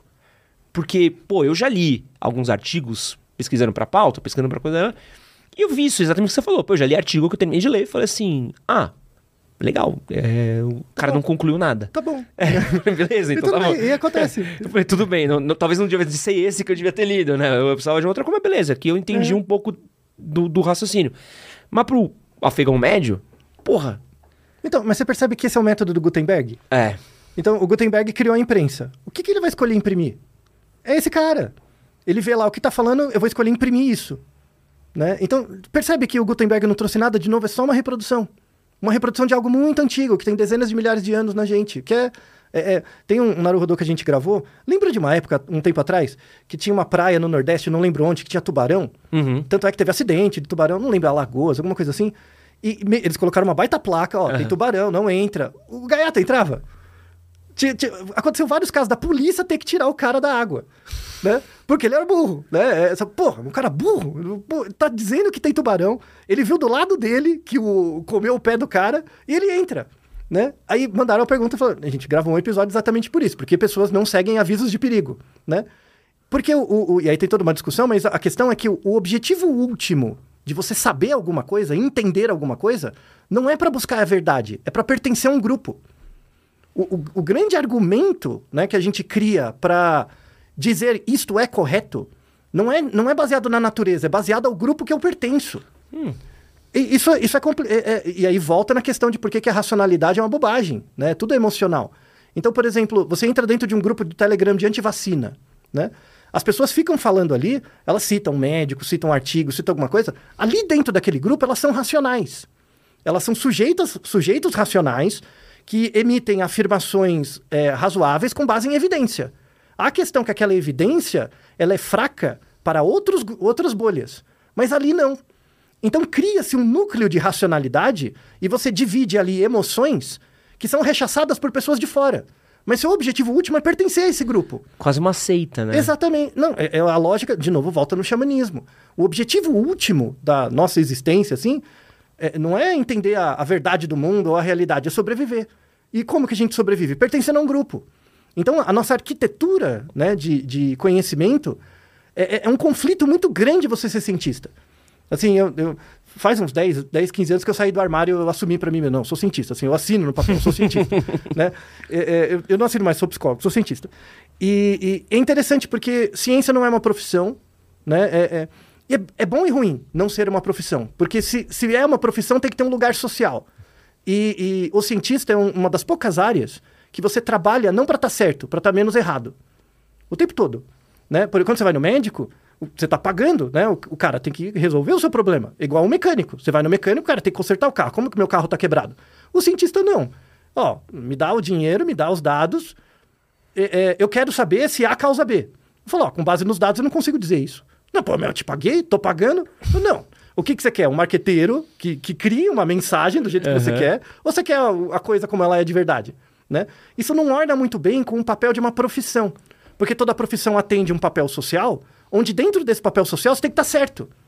Essa é a merda desse mundo. Você tem que estar certo. Quando a ideia é você está menos errado. É por isso que tem um, um monte de gente que faz uma faculdade boa, faz engenharia, vai trabalhar no banco, e é bom, imagina que o cara é bom, ganha um bom dinheiro. Chega a 35 anos, o cara perde o sentido da vida. Porque ele, ele, ele, ele é tão acostumado a achar que tá certo, que ele vai corroendo ele por dentro. Ele não consegue perceber as falhas dele. Aí ele olha pra mulher, quer separar, começa a fazer uns tribal no pescoço, as tatuagens na cara, compra uma moto, quer fazer uma viagem. Aí vou, vou, vou me aposentar com 45 anos, eu já tenho dinheiro, vou me descobrir. Né? Aí sai viajando para se descobrir, quando na verdade ele leva ele mesmo com, com, com- com a moto. Né? Aí ele começa a fazer, vou fazer o quê? Um curso de hipnose para entender o outro. Né? Um curso de, PL, de PNL. E aí começa a atender. As pessoas, aí, aí bate no meu lado, né? Começa a atender as pessoas. Por quê? Porque eu fiz essa viagem, eu tenho essa experiência, eu sou o guru do sei lá do que, do raio que parta, né? E agora eu posso, eu, eu, eu tenho conhecimento suficiente para ajudar você a ser uma pessoa melhor. Quem você pensa que é? Quem eu, quem você quem eu penso que eu sou para achar que eu posso fazer bem para você? Para, sabe? Então, ho- hoje a gente tem um problema muito sério que eu, eu chamo de mundo dos receituários. O mundo do receituário é assim, as pessoas hoje elas estão buscando como? Como? Como ser feliz? Como ganhar dinheiro? Como não sofrer? Como é, não ter frieira? Sabe? Elas estão buscando esses comos. Só que elas não percebem que por trás de cada como tem um quem. E o objetivo desse quem é servir para você como um porquê. Né? E no fundo você cai num xamanismo. Pô, o que você falou agora é tão, tão profundo que eu acho que é um, é um. Precisava. Se a sua fala tivesse escrita, essa é a parte que precisava ser grifada. Hum. Porque isso é muito real. Porque eu acho que é um, é um. A gente quer um método, mas a gente não se vê no método também, isso. né? Por isso que, por isso que a- essa ciência que é vista por aí é vazia. E, e, de novo, a questão última, né? As pessoas não querem sofrer. O que é legítimo, claro, que você vai buscar uma situação mais estável mesmo. As pessoas não querem sofrer. Só que a- a- o sofrimento, o- as soluções dos sofrimentos que são trazidos pelo ambiente não é no sentido de fazer você feliz. É no sentido de tornar você apto a continuar produzindo. Então você não pode ser, você tem que ser feliz para continuar produzindo, não para observar você mesmo. E aí você fica seguindo o, o- um como baseado num quem, que no fundo só quer ficar vendendo masterclass dele na internet com curso, criar lá uma comunidade de pessoas, igual um grupo antivacina, que todo mundo lá dentro é, é, busca uma certa verdade, quando na verdade o objetivo é pertencer ao grupo, né? E, e- e todo mundo ali acha que tá certo. Então, por exemplo, quando você fala com. Eu vou inventar, tá? Quando você fala com seu tio, que só fica todo, todo sábado tomando rabo de galo e falando bobagem, né? Aquela pessoa, aquele indivíduo, é- é- ele, ele não é. Tipo, a ideia de negacionismo, né? O- o- a pessoa negacionista é negacionista para você, mas não para ela. Por quê? Porque ela piamente acredita que aquilo é como as coisas devem ser. Porque é como ela foi né? Não, dá para negar isso. É racional. Aquele indivíduo, ele é racional. Nesse sentido, não. Eu passei pela minha vida todas as minhas dificuldades e eu cheguei onde eu cheguei por, por, por isso. Eu, eu quero passar isso para outras pessoas. Sabe? É uma forma de coaching. O problema, isso é extremamente racional e, e coerente. O problema é que se essa pessoa se abrir à dúvida, ela vai entrar em contato com o lado emocional dela. E isso vai abrir ela para o fato dela estar menos errado. E muita gente não está preparado para aceitar isso. Sabe? Então, a, a- e aí volta na questão da educação. A educação hoje não é para você tirar nota na prova. É para você descobrir o quão errado você tá. Sabe? Então, a, a, a gente se abrir para o erro é se abrir para uma experiência emocional da realidade. Uma experiência onde você sempre vai sofrer. Mas como é que você usa esse sofrimento? De uma forma produtiva. Né? E, e não usar a ausência de sofrimento para produzir para um terceiro. Percebe? Então, o, o- a, a noção de estado, a noção de felicidade focada no indivíduo, e aí eu, eu lembrei muito de um. Tem um autor que chama sociólogo, que é o Jean-François Lyotard. Em 1974, acho que o livro saiu em 77. Ele era um, um um filósofo, sociólogo. A ONU fez uma encomenda para ele. Chegou assim: ó, escreve um livro sobre a situação do mundo hoje e o que, que você acha que vai acontecer? Esse livro, tipo, é uma, é uma previsão do que tem hoje. Que a condi- o título Que é. legal. É um livro em francês, a condi- chama Condição Pós-Moderna. Olha, 77. Ó, ó, olha o que o cara falou. Ele falou assim: ó, hoje a gente vive num mundo em que a razão acabou. 77, tá? Por quê? Na, de novo, aí volta, né? É, Antes da Revolução Industrial, tinha a igreja, então existia uma razão, que era a razão cristã. Né? Você vivia segundo os mandamentos, as coisas, estava tudo bem. Né? Quando, quando vem a lógica de mercado, você empodera o indivíduo. Né? Então, você vai ser um bom trabalhador, você tem que ser melhor do que o outro. Então, se você se preparar mais, você tem um trabalho melhor. Então, você não é mais um súdito ou um seguidor, né? um, um cristão comum, né? Você passa a ser um indivíduo. Isso te empodera. Legal. Só que o que acontece? Acontece a morte da razão. A razão não vira uma coisa única, vira razões. Cada indivíduo tem a sua trajetória, que é bem protestante isso, né? Aham. Cada indivíduo tem o seu destino, né? A sua predestinação. E aí você tem que construir a melhor versão, versão de você mesmo, né? É, surge a partir daí. E aí o que acontece? Quando a razão morre, né? é, a- aparece uma necessidade dos, dos indivíduos que é chamado performatividade. Você tem que performar. Né? E o que, que é performar no ambiente, né? na, na sociedade? É você ter um papel social, fazer uma certa graduação de um certo jeito, estudar de uma certa forma, para assumir uma certa persona. Né? E aí, essa persona vai fazer parte de um grupo. Dentro desse grupo, você tem que performar. Você tem que fazer a- a- o que é necessário para estar dentro daquele grupo. E ah, hoje, a gen- é, que ele chama de é, é, razão das comunidades. Hoje a gente tem várias comunidades, cada comunidade tem uma razão interna coerente, mas uma razão externa excludente, né? E isso vai determinar o rumo da política. 77 ele falou isso. Caraca. Que a ideia do político não é fazer um discurso conciliador. A ideia do político é, se eu tiver numa, numa- num grupo de, do agro, eu vou fazer um discurso, e se eu tiver num, num grupo, sei lá, de trabalhadores, eu vou fazer um outro discurso, diferente. Mas é para ser diferente por quê? Porque os grupos não conversam. Então eu tenho que ser coerente dentro de cada grupo. Logo, em 77 ele falou isso, que o futuro da política vai ser a polarização. Caraca. Esse livro é fantástico. Fantástico. Já estava tudo escrito, tudo. É, é- é o que aconteceu hoje. O que, que faltava que ele não leu? Ele falou: a tecnologia vai determinar isso. Ele só não falou como, porque não tinha internet. Se um Insta, se um, visse um Zap, ele já É. fritava. Pois é. Então, todo esse diagnóstico na academia já estava pronto. A questão é que tem tanta, tão pouca gente que usa esse conhecimento para se observar e virar um ator social que a, a esmagadora maioria das pessoas vira massa de manobra mesmo. E aí fica retroalimentando é, é, é, esquemas de vida que elas não merecem. Geram uma vida que você não merece viver. Que, que é a coisa que me deixa mais triste, sabe? É aquela pessoa assim que vive em função de buscar a me- a melhor versão dela mesma. Como se você tivesse dentro de você o seu máximo potencial que está eh, não descoberto. Quando, quando na verdade, e aí a base da psicologia, você, ego, você, Ed, nasce da interação com o ambiente. Você não existe em você. P- pensa, por exemplo, qualquer memória que você tem na sua vida, qualquer memória, sempre é ligada a um lugar. Pensa uma memória que não tem um lugar. Não tem. Sabe? A- a- Você emerge do ambiente. É, é como se você tivesse você, corpo, físico, e o ambiente, isso começa a ciclar. Vai ciclando, ciclando, ciclando, e nesse ciclo, é, é, tem um, um- Inclusive, você pode até. Eu vou te mandar esse link. É um videozinho que chama Hole in the Wall. Tá? Hole in the Wall. É um vídeo de uma bicicleta. Eu te mando esse vídeo, você até pode colocar. É, é uma, uma artista, ela pegou uma roda de bicicleta e colocou um papel recortado. Tá? Dá pra. Eu posso te mandar agora? Enquanto eu estiver falando, você abre esse vídeo. Boa. Te mandei. Hey, it's Ryan Reynolds, and I'm here with Keith, co star of my upcoming film, If, only in theaters, May 17th. Do you want to tell people the big news?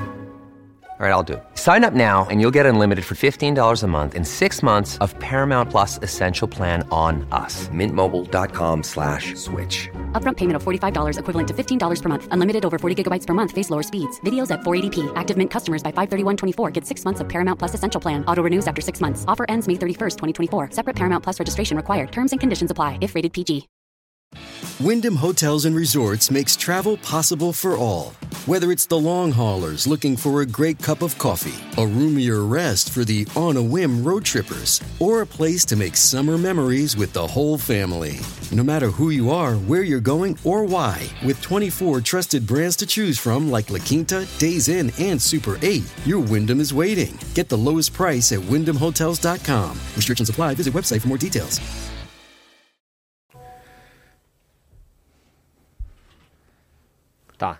Abriu aí? Abriu. Então, a, a, a ideia desse vídeo é o seguinte: aparece uma, uma roda de bicicleta e tem um papel recortado, né? Aí a, a artista, ela gira a roda da bicicleta. Quando ela gira, não aparece uma ilusão perceptual? Sim. Não parece que o bichinho tá pulando corda, né? Que tem, tá subindo a escada e tal. É, é, imagina que a roda da bicicleta é o seu corpo físico, tá? A sua estrutura física. E o papel é a sua história de vida. Tudo o que aconteceu das memórias da sua vida, né? Se você deixar a roda parada, você vai ter o, o- a roda parada e o papel. Onde que, onde que nasce o você? Onde que nasce o eu? N- no giro. No movimento dos dois aparece esse bichinho pulando corda. Esse bichinho pulando corda, ele tá no papel ou na roda? Onde que ele tá? Tá nos dois. Isso, porque ele aparece no movimento. Então, por exemplo, por que, que é uma asneira? Eu fico puto da cara com esses desgraçados que ficam falando que você nun- nunca encontrou a melhor versão de você mesma. De você mesmo. Porque essa versão não existe. Porque ela emerge dessa, dessa, desse movimento. Né? Então, o que, que eu faço? Eu trago você para minha igreja, que quer que seja, qualquer coisa. Eu trago você para minha igreja e eu faço você se observar segundo os meus preceitos do meu grupo. E aí vai aparecer esse bichinho pulando corda, você vai achar que é a melhor versão de você mesmo. Mas não, você está sendo enganado. Essa, essa- esse bichinho pulando corda podia aparecer em qualquer lugar, de formas diferentes. Só que aceitando esse como, ligado a um quem, né? Você está, na, na verdade, reduzindo a sua potencialidade e acreditando no- nos preceitos de, um, de alguém que não quer o seu bem. Só quer manter você dentro do grupo para manter o grupo vivo, para o indivíduo, que é o dono desse grupo, sentir que a grande missão da existência dele na Terra é isso. É ter esse grupo. Percebe que é uma, des- uma desgraça? Aham. O Ernest Becker fala isso, né? Que é um antropólogo. Ele fala que a... O, o- eu gosto muito, é um dos meus antropólogos favoritos, é, favoritos o Ernest, Ernest Becker, né? Ele fala da, que a, a grande questão dele, ele sempre estudou a morte, né? Que é o nosso medo essencial, assim. A gente tem o medo essencial da morte. E aí a gente faz tudo para evitar a morte, né? E aí ele propõe que, que o grande objetivo da vida de uma pessoa para ele para ela evitar a morte é ser é virar um herói. A gente quer virar um herói. E aí tem tipos de heroísmo, né? Ele tem quatro tipos de heroísmo. E ele já fala de cara que nenhum deles funciona. Né? Ele é bem bad vibes, mas num jeito good vibes, assim. Aham. Ele, ele era uma pessoa muito bem-humorada. Tanto é que ele, ele morreu de um câncer super agressivo, assim, de repente. E, e um, dez dias antes da morte, ele deu uma entrevista falando sobre a morte. Assim, é impressionante. Quais são os tipos de heroísmo que a gente faz para fugir da morte? A morte é inevitável, tá? O sofrimento é inevitável. Então, a, a, a- essa busca pelo, pelo heroísmo, ela é, é, mostra pra gente essa, essa ideia de que o mundo é trágico, a gente quer evitar a- o, o fato do mundo ser trágico, né? Porque, im- imagina, né? O mundo natural. Um bicho come um outro, maremoto, guerra, né? Tudo. Então, se a gente vivesse numa sociedade de 10 mil anos atrás, a gente não estava vivo hoje, provavelmente. Tá? Eu com certeza não, né? Então, o, o- a gente tem, criou uma sociedade para evitar o contato com a, o o- a dimensão trágica do mundo. Né? E, e- e a sociedade industrial ajuda a resolver isso. Hoje o mundo é menos trágico nesse sentido. Ao mesmo tempo, o, o, o mundo ele é muito misterioso. Ele é muito grande, né? O universo, aquela coisa. Você, mano, não é nem um grão de areia, você não é nada, né? O mundo é muito misterioso. Tem essa outra dimensão também. É, e, o, e, e a gente é muito pequeno em relação ao mundo, no que diz respeito ao tempo. Você nasce com um monte de coisa acontecendo, você vai morrer com um monte de coisa acontecendo. Então, durante a nossa breve passagem no mundo, a gente tem que tentar ser herói. E aí tem quatro tipos de heroísmo. O primeiro heroísmo ele chama de heroísmo religioso. Então, eu vou partir do pressuposto de que eu, eu fui criado por uma entidade e essa entidade quer que eu seja um herói. Né? Eu fui escolhido, eu vim, a- vim à Terra. Né? Então, eu vou tentar ser um bom cristão, seguir os preceitos e tal. Né? É, é, isso dá certo internamente, mas por que, que isso dá errado? Porque se eu sou um bom cristão, isso implica em negar a existência de um outro Deus. Porque eu fui criado por esse. É, Pega a questão Palestina e Israel. Né? E, tipo, é, é- é basicamente isso. São heróis internos querendo, para provar o seu heroísmo e o sentido da vida, querer anular o outro. Né? Então é um tipo de heroísmo que não ajuda, gera polarização, é, é horrível. Né? Internamente gera alguma salvação, mas como você vai morrer de qualquer jeito, não é uma boa resposta. Tá? Então esse é o tipo de heroísmo, o, o heroísmo religioso.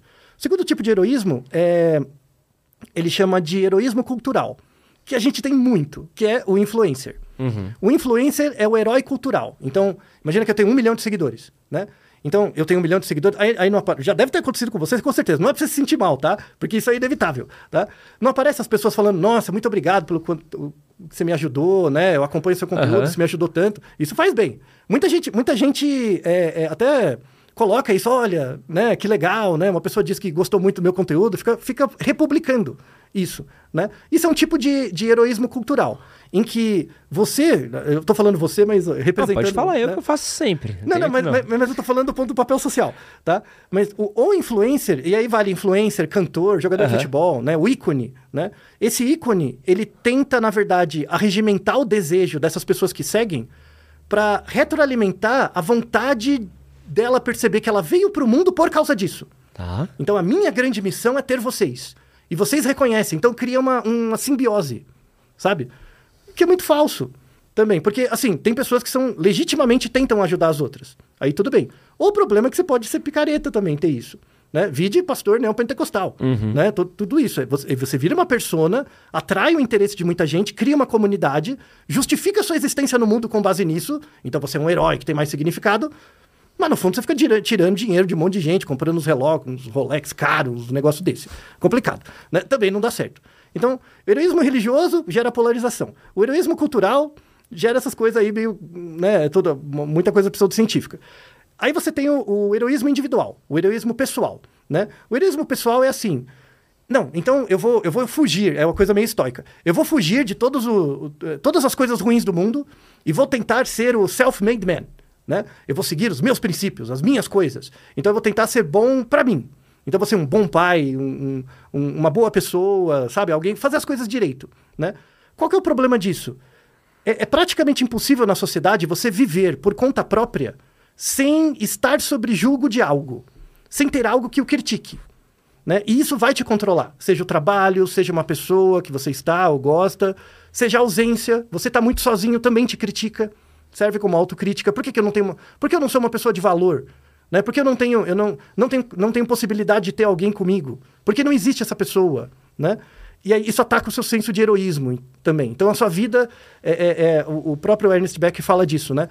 Que tem muita gente que tem tanto, tanto medo de viver, né? Que cria um castelo e acaba paralisada dentro do castelo que ela mesma construiu. Quando na ideia, a ideia de viver é você estar em movimento o tempo inteiro. E aí tem o último, o último tipo de, de é, heroísmo. Que aí você vai chegar pra mim e falar, porra, não- então não tem solução nenhuma, me ajuda. Que é a minha conclusão até agora. É, então, não, mas não é muito diferente disso. Mas, mas ele, ele fala, né? O último ti- tipo de heroísmo ele chama de heroísmo real, né? Você é uma pessoa que eu já sei que fez, fez corridas de rua. Uhum. Então você já tem uma prova né, antropológica do que é a- a- o heroísmo real, tá?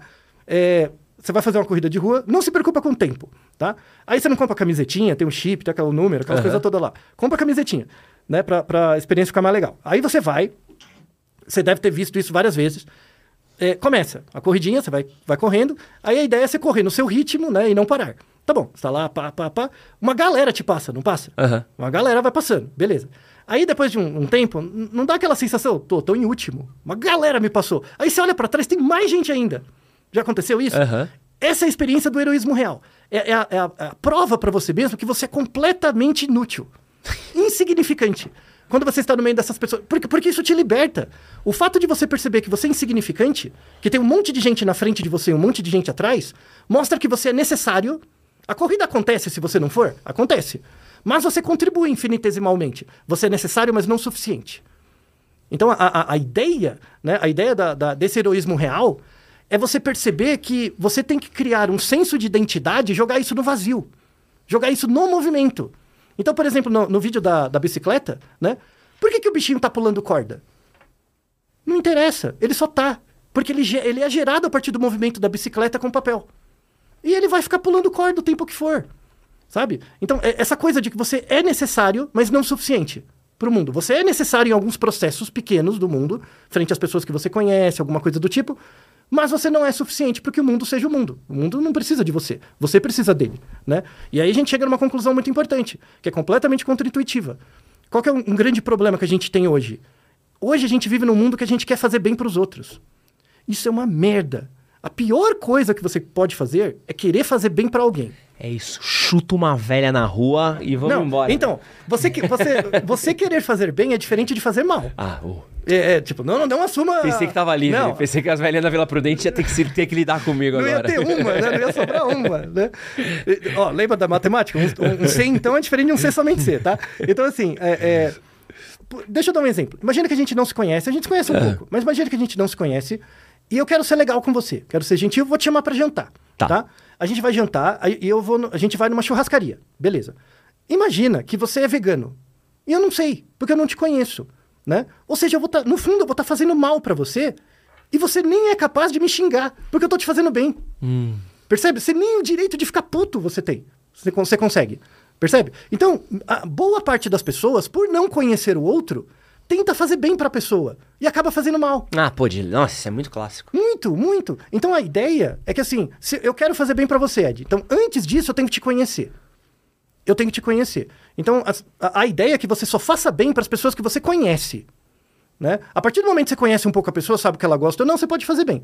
Se você não conhece a pessoa, evite fazer mal. Por quê? Pra eu evitar fazer mal pra você, eu tenho que te conhecer. Eu tenho que conhecer o que você gosta ou não pra evitar. Agora, querer fazer bem, tudo bem, eu dar um copo d'água, alguma coisa assim, tudo bem, eu posso ser gentil. Mas fazer bem, você não consegue fazer bem pra uma pessoa que você não conhece. Essa, essa é a ideia do heroísmo real.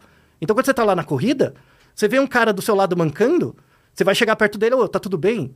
Você vai conhecer a pessoa e talvez você possa ajudar, né? Se você, se você, por exemplo, vai querer já carrega a pessoa e você não sabe que a pessoa, por exemplo, é PCD, né? Você tá fazendo mal pra ela, você tá sendo um cabaço, sabe? Um otário. Entende? Por quê? Porque você está impondo naquela pessoa uma deficiência que, na verdade, tá- você observa que não é dela. Percebe? Tá? Então, o, o grande mal do dia de do mundo de hoje é as pessoas quererem fazer bem para os outros. Você tem que parar de fazer bem e tentar fazer menos mal. E isso é o sentido do heroísmo real. Mas você sabe que qual que vai ser o título do corte, né? Ah, à vontade. é, pode. pode. Chutar as veinhas, né? Por que tem que chutar uma veia? Né? Quero mudar um pouco de assunto aqui, porque Claro, eu quero claro. falar uma coisa que com certeza você tem bastante coisa pra falar, né? Hum. Dopamina. Ah, A gente tem ouvido muito é, falar de dopamina é o mal dessa geração, é, práticas como jejum de dopamina, como domar a sua dopamina. É, o quanto que esse alarmismo ao redor da dopamina é real e o quanto disso é nossos queridos da pseudo- pseudociência usando esse instrumento. É uma pergunta retórica, né? tipo, você é a sua dopamina? Não, você tem um monte de funções. Por exemplo, o, o dopamina é um, neuro- um neurotransmissor é, é, excitatório. Por que, que não é a glutamina? Por que, que não é a serotonina? Sabe? Por que, que não é, sei lá, é, é, ocitocina? Sabe? Parece que é, as pessoas entendem o cérebro como se fosse um interruptor, né? Aperta, acende apaga. Quando nada, nada disso, é muito imbricado. E o comportamento tem vários níveis. Então, por exemplo, eu posso aumentar o seu nível de dopamina no seu cérebro, isso não aumenta mais comportamento. Não tem essa ligação direta, tá? E isso é, é- é o grande problema da neurociência. A neurociência comete um erro de categoria. Então, por exemplo, quando eu faço um experimento em que eu te dou um remédio, né? E esse remédio aumenta a quantidade de um sinalizador no seu cérebro. Por exemplo, a gente tem um sinalizador no cérebro que é chamado BDNF. O BDNF é muito relacionado com crescimento neuronal, com atividade neuronal no sentido de crescimento de conexões, tá? Aí imagina que eu faço um experimento no ratinho, que eu, eu dou um remédio que estimula o BDNF, alguma coisa assim, e o ratinho faz uma tarefa, e aí no final da tarefa eu vejo que aumentou a quantidade de conexões, tá? Legal. Então eu tô estudando uma substância que gera aumento de conectividade dos neurônios, tá? Isso é diretamente relacionado com o comportamento? Não. Porque o comportamento não é só o neurônio, tem o corpo, a parte motora, tem tudo. Tem um experimento clássico que é com cortisol. Cortisol é um, um hormônio ligado ao estresse, né? É, é bem clássico, assim, bem antigo. Você pega dois ratinhos e dá um choquezinho nele. Quando você dá um choquezinho no rato, ele vai fazer um comportamento que ele fica parado, dá uma tremidinha, chamado freezing, né? Essa é a expressão comportamental de medo, o, o, o, o freezing. E aí eles fizeram um controle que os dois, os dois ratinhos tinham a mesma quantidade de cortisol, tá? E aí você dá o choque. Um deles faz freezing, o outro não. Porque sim. Ou, ou seja, um, um, um, os dois têm a mesma quantidade de cortisol, um faz o comportamento de medo e o outro não. Isso quer dizer que o cortisol é causa necessária, mas não suficiente para o comportamento. Essa é a grande bobagem da dopamina. Você ter o aumento da dopamina é uma causa necessária para algum comportamento, mas não é suficiente. Né? Tanto é que, por exemplo, é, imagina que você vai pegar. você pega o seu braço e levanta. Tá? Se eu tivesse Parkinson, meu braço balançaria. Né? O que acontece? Para você levantar o braço, você tem que ter ativação né, de, de uma, uma certa circuitaria, mas para manter o braço estático, você tem que inibir o movimento de outros músculos. Ou seja, a dopamina atua de, de uma forma excitatória e inibitória para o comportamento motor. Ao mesmo tempo. Então, essa coisa de drop de dopamina, misericórdia, para com essa merda. É, Sabe? e acho que é importante falar porque é, o que você está falando não quer dizer que não existam comportamentos, é, sei lá, compulsórios de uso de videogame, celular, rede social.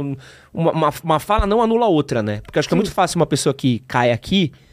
Ah, pô, o cara tá falando que não tem dopamina, minha tia tá viciada em Jogo jogo, do do, ti- tigrinho, tá ligado? Uma coisa não anula a outra, né? Uma coisa, um componente é, é, é- é necessário, mas não suficiente. É um pedaço. E é um pedaço pequeno. Né? Quando você pega jogo compulsivo, tem uma série, um uma série de outros condicionantes que tem mais peso. Né? O, o quanto, o quão apertado de dinheiro você tá. A sua idade, né? Isso explica muito mais do que o raio de uma coisa na sua cabeça. E, por exemplo, um- esse vício que a gente tem em redes sociais, que a galera atrela muito a dopamina. Nada a ver. Nada a ver. É, é porque a, a ideia, assim, a, a, a questão não é nem o uso do, do- da rede social, é o que você deixa de fazer para usar ela. Sabe? Então, pega o exemplo do TikTok. Tá. Imagina que você tem um trabalho bosta. Você tem um trabalho ruim. Já né? tive. É, não, todo mundo, em geral, passou por isso. Um trabalho meio coxa, né? Então você tá meio desmotivado. Aí você pega a sua hora do intervalo, lá, meia hora, fica no TikTok. Aí cada coisinha que vai passando dá uma pequena satisfação. Não, não dá um drop de dopamina, essa merda, tá? Dá um, um pequeno senso de satisfação comportamental. No começo, o- o- a satisfação é maior. Conforme vai passando, você vai entrando numa certa anomia, vai diminuindo, né? Só que pensa assim, você ficou meia hora, nem viu o tempo passar. Meia hora lá scrollando. Foi diminuindo a sua capacidade de satisfação, né?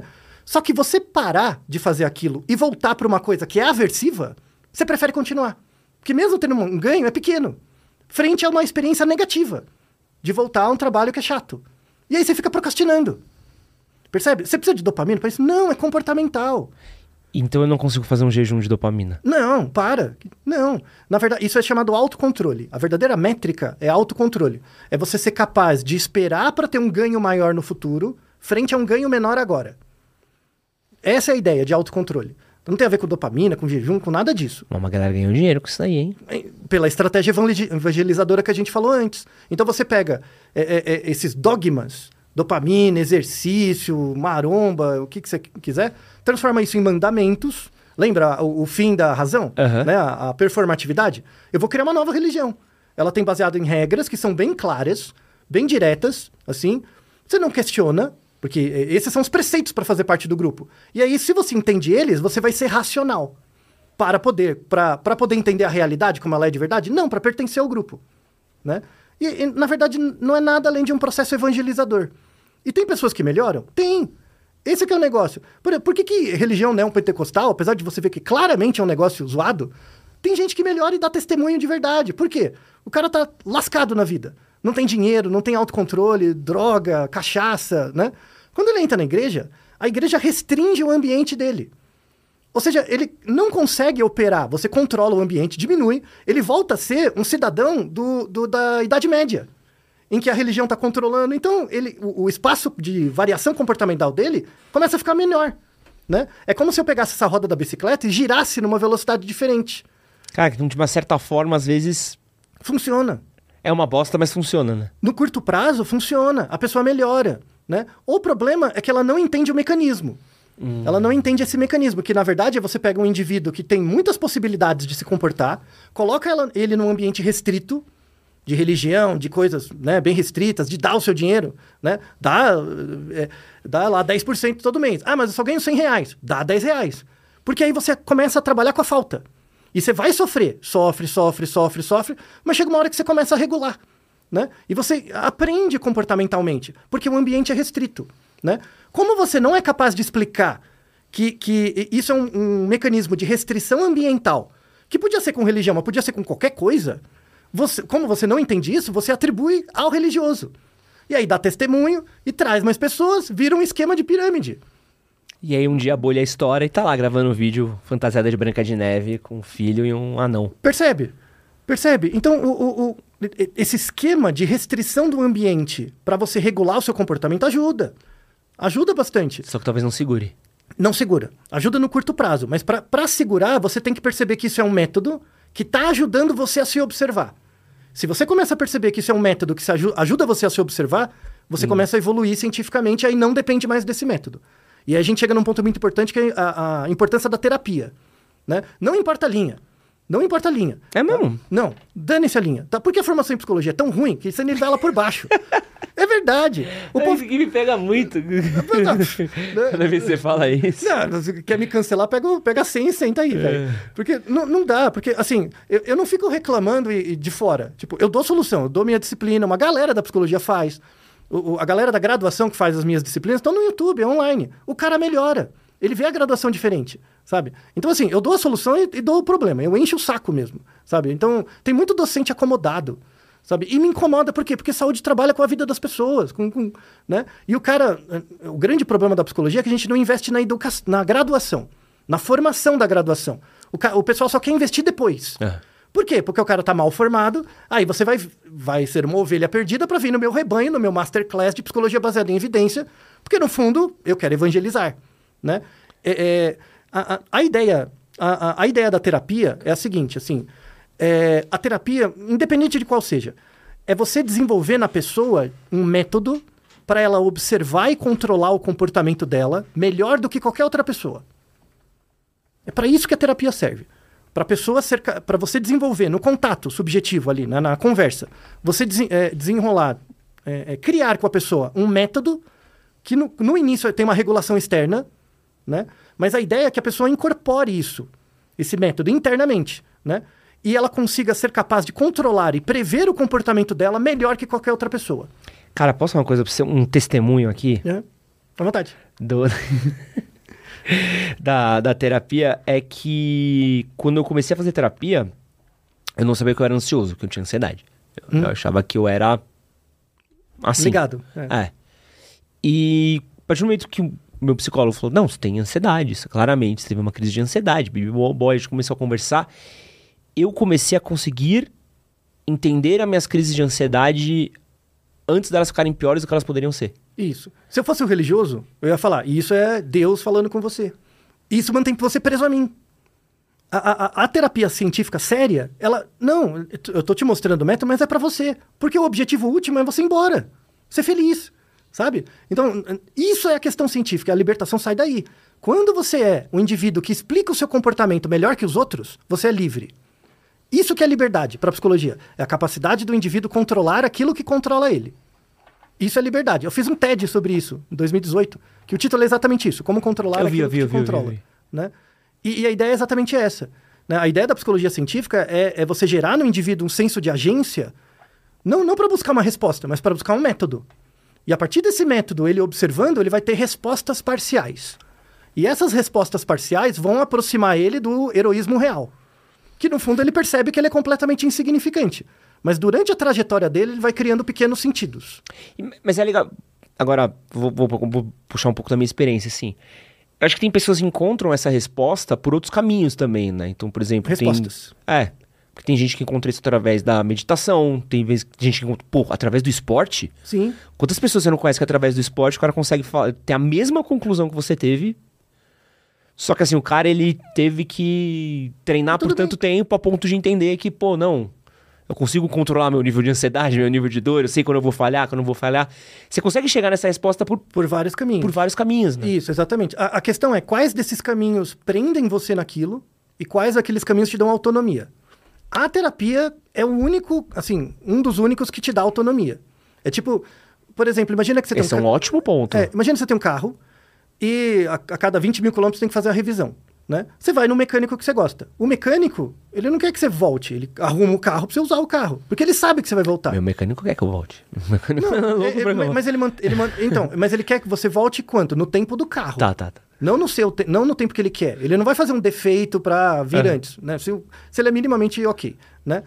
O, o religioso, aquele o jejum de dopamina, essas porcaria, eles, eles te dão uma resposta até a página 2, para você voltar mais rápido. A terapia científica não. Ela vai construindo em você esse método e é um espaço diferente, né? Você na terapia, você sabe, não é seu amigo, não é seu parente, é um, é um espaço outro, porque é criado por, por alguém com uma formação mínima ali e, e, é um espaço em que você, no fundo, discute o sofrimento, que é um problema que a gente tem fora, né? Então, por exemplo, no, no, no seu trabalho, né, é, às vezes com um colega de trabalho, você não pode se expor. Você não pode se vulnerabilizar com o seu colega. Eu dou, eu, como eu dou muita aula para o povo da medicina, isso é muito comum. Se a gente é médico e eu atendi um paciente e eu cometi um erro médico, tá? Não, não foi nada assim, puta, eu achava que o cara tinha A, tinha B, morreu, né? Se eu falar isso para você, que é meu colega, você nunca mais me indica paciente. Caralho. Isso é muito comum na área médica. Muito comum. Tá? Tem até um TED, inclusive, de um professor que eu conheci na Universidade de Toronto, quando eu fiz o pós-doc, um cardiologista fantástico, que o título é Médicos cometem erros. Podemos falar sobre isso? Né? E ele, ele, ele começa a palestra dizendo: Eu matei três pacientes. E aí ele explica que ele achava que era A, era B, tomou a conduta errada e morreu. E aí ele mostra que dentro do hospital da Universidade de Toronto, a, a taxa de erro médico se mantém estável. Não diminui, não importa o que eles fazem. Por quê? Porque os médicos não falam. Por quê? Porque o médico quer estar tá certo e não menos errado. Porque para cada procedimento que você faz, sempre vai ter uma margem de erro. Sempre vai ter uma margem de erro. Então, quanto mais tempo você atende, maior a chance de dar um ruim. Porque você é exposto. E a ideia é diminuir o erro para deixar ele tão pequeno que se você atender pacientes durante 50 anos, nunca aconteça um erro. Não porque você é especial, mas porque a, o, a taxa de erro do método é pequena. Mas para isso, muitas pessoas têm que errar antes, para você conseguir controlar. Percebe? Tá? Então, é, é, no, no trabalho você não consegue fazer isso. Então, trabalho é um lugar ruim para se vulnerabilizar. Relacionamento também. Né? Aí depende muito da pessoa e tal.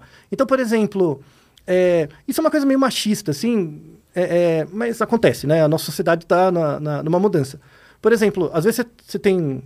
Tipo, você é minha namorada, por exemplo, né?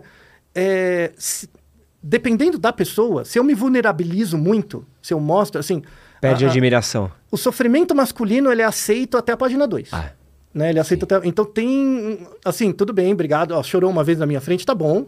Mas não, não pode ser toda semana, né? Também. Tá? Então, isso é complicado, tem que ser desconstruído também, tá? Dos dois lados, é um trabalho difícil.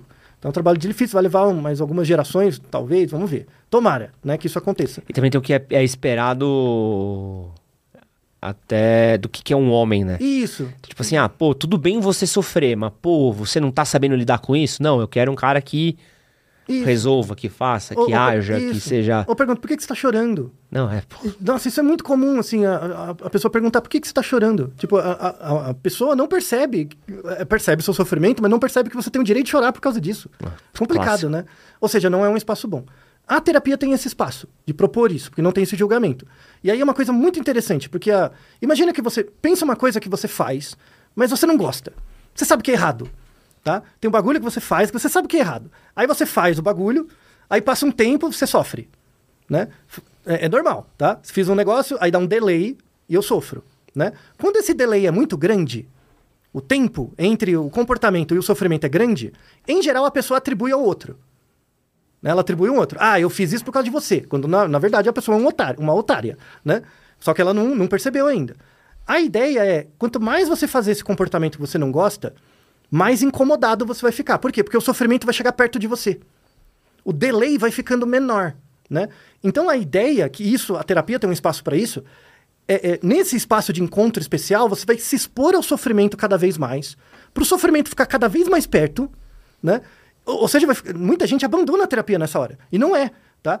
É, para chegar um momento que você sofre tanto que inverte. Esses são momentos inefáveis da vida de uma pessoa, que é quando inverte. Ou seja, antes de fazer, você sofre. E aí você controla. Você evita. Ou seja, o sofrimento é uma condição indispensável para a aprendizagem e a consolidação de estados subjetivos, de experiências individuais. Né? Como a gente vive numa sociedade que é moldada para o trabalho, você não tem o direito de ficar sofrendo tanto, porque aí você não é produtivo. Percebe a merda? Né? E, aí, e, agora numa sociedade ainda que o trabalho está em crise. Então, se, se, você não... Amigo. É, se você começar a sofrer muito, você não consegue pagar as contas. E é exatamente por isso que tanta empresa tá investindo em saúde mental. O que é uma quimera, né? Porque não adianta. Porque aí o que acontece? Como eu tenho, eu percebo esse sofrimento distante de mim e eu não dou conta de aproximar, porque se ele aproximar eu vou paralisar, eu não vou conseguir trabalhar. O que, que é mais fácil? Cair nesses jejuns doidos, ficar comprando essas pequenas verdades, né? De indivíduos que no começo até pensam no outro, mas depois, quando ganha, ganha uma certa legitimidade, vão começar a concorrer a cargo político, a defender outras ideias. Ou seja, a gente está bem lascado.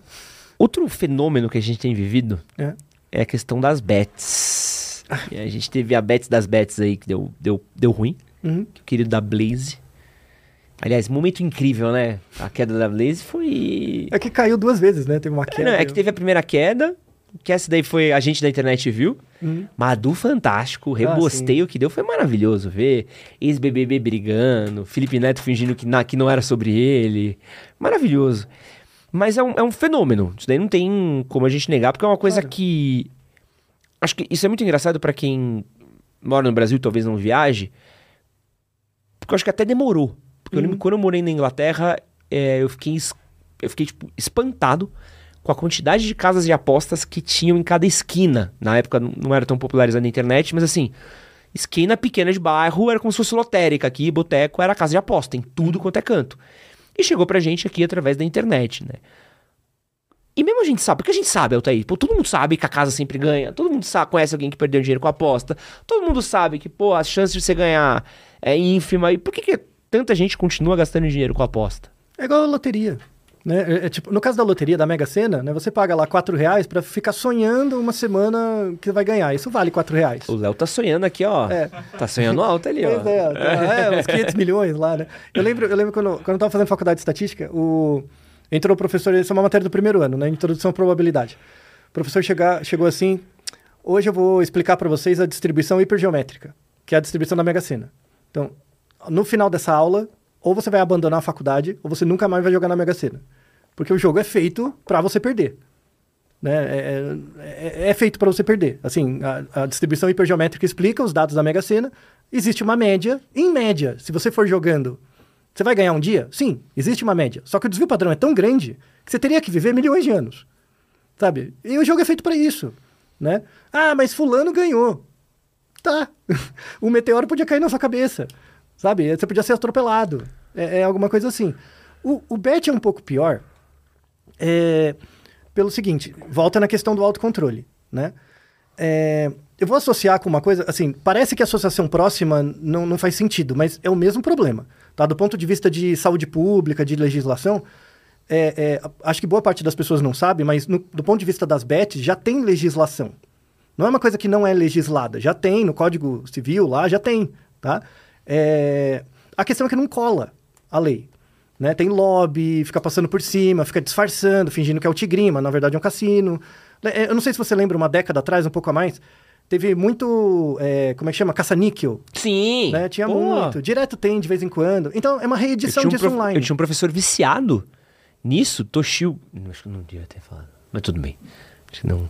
Mas enfim, meu querido professor, hum. cara, a gente ia pra cada boteco por causa dele pra ele jogar. É, então. Porque ele era doido por isso. E, meu, ia adorar. E foi proibido, a galera jogava no porão do porão do bar. Isso. Tem até hoje escondidos, velhinho vai, fica é, jogando. Tinha então, bingo, lembra bingo? Isso, claro. Né? A véia deixava a vida lá, todas as economias. Então, o Bet é uma reedição disso com uma escala maior, né? É, isso é um problema de saúde pública. E tem um combo bacana também, que é ser Uber e Bet. Nossa. Porque no intervalo do Uber você usa o Bet. Sabe? Ou seja, você já está ganhando de, dinheiro de uma forma precarizada. E aí você já redireciona a precarização para o outro lado né? É a receita para dar ruim. Mas acho que não tem nada que é mais capitalismo tardio do que isso que você falou. Com certeza. Você tá tendo um trampo de filha da puta, completamente precarizado, ganhando migalha e alimentando uma máquina com essa migalha. Nem, nem para em você o dinheiro. É, então, a, a, às vezes é bet do Tigrinho, às vezes é jogo de aposta de futebol, que tem a mesma taxa de acerto, é ruim também, em média você perde. Aí, não, vou ficar estudando, né? O jogo, você não tem controle, velho. Sabe? Não, sabe? Aí você ganha, você tem muito mais memória das vezes que ganhou do que as milhares que você perdeu. É uma ilusão de controle terrível, tem que ter uma regulação. E um outro exemplo, né, que a gente tem mais dados. Vape. Sabe, vape? Sim. Ficar fumando os negócios. É proibido. No Brasil, tem até uma, uma colega minha de pesquisa, né, uma professora da, da Unesp Botucatu, a Suzana, que está com um estudo de acompanhar os adolescentes nas escolas, lá em Botucatu e tal, para ver o risco né, de uso de vape. É, tem um, uma síndrome chamada EVALI, né, que é de falência pulmonar exatamente por causa do vape, não tem a ver com cigarro. Então, vape não faz menos ou mais mal que, que cigarro, faz mal igual, sabe? Não, a ideia não é essa. E, e aí, monitorando, né, tem muito lobby para aprovar né, no, no, Congresso e tal. Então, a ideia seria fazer tipo plain packaging, que é você obrigar a empresa que produz o vape falar assim: não vai vender bonitinho, não vai vender como se fosse uma caneta, vai vender parecido com cigarro, branco com uma pontinha escura lá, igual né? Ah, mas aí tira o charme do aluno, do, do jovem e tal. Azar o seu. Só vai ser aprovado se vender assim, né? E aí eles estão fazendo um lobby para não deixar vender. O BET, se ele tiver uma regulação, vai ter que ter uma regulação nesse, nesse nível. De não parecer tão atraente, de ser local, é, é, fixado em alguns locais, em algumas circunstâncias, proibir propaganda, não pode ter propaganda igual cigarro, uhum. né? É, é, a, a Souza Cruz já apareceu para você para fazer collab? Não. Não, exatamente. Por quê? Porque eles não querem? Claro que não, eles iam gostar. É por causa da regulação. Tem que ter a mesma coisa para Bet, né? Porque você expõe as pessoas muito a um risco e quanto mais você vê, nossa, ganha aqui, ganha aqui, você vai tentar. E, e no começo o algoritmo ele é feito assim, para você ganhar com uma taxa de acerto maior, depois isso vai diluindo, né? Você não tem controle do que te controla, que a gente falou antes da terapia, né? Então, a, a, o BET é uma desterapia. Ele, você delega o controle da sua vida para um outro. Né? Que, e aí volta na, na mesma coisa do, do, de uma religião, de um grupo. Né? No fundo, a gente está procurando um grupo para fazer parte. Mesmo que esse grupo seja um tigrinho dando moedinha. Né? É complicado. Então, é, esse é um problema anunciado de saúde pública.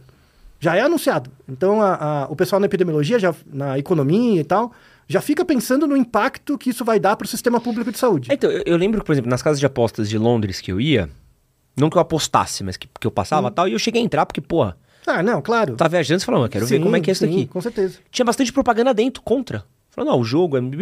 Então acho que pelo menos tinha esse efeito de cigarro. Então, mas era eles que colocavam? Não, era o NHS. É, o NHS exatamente. lá da, de Londres, tipo, o Ministério da Saúde de Londres fala, vai ter que pôr, senão não tem autorização pra funcionar.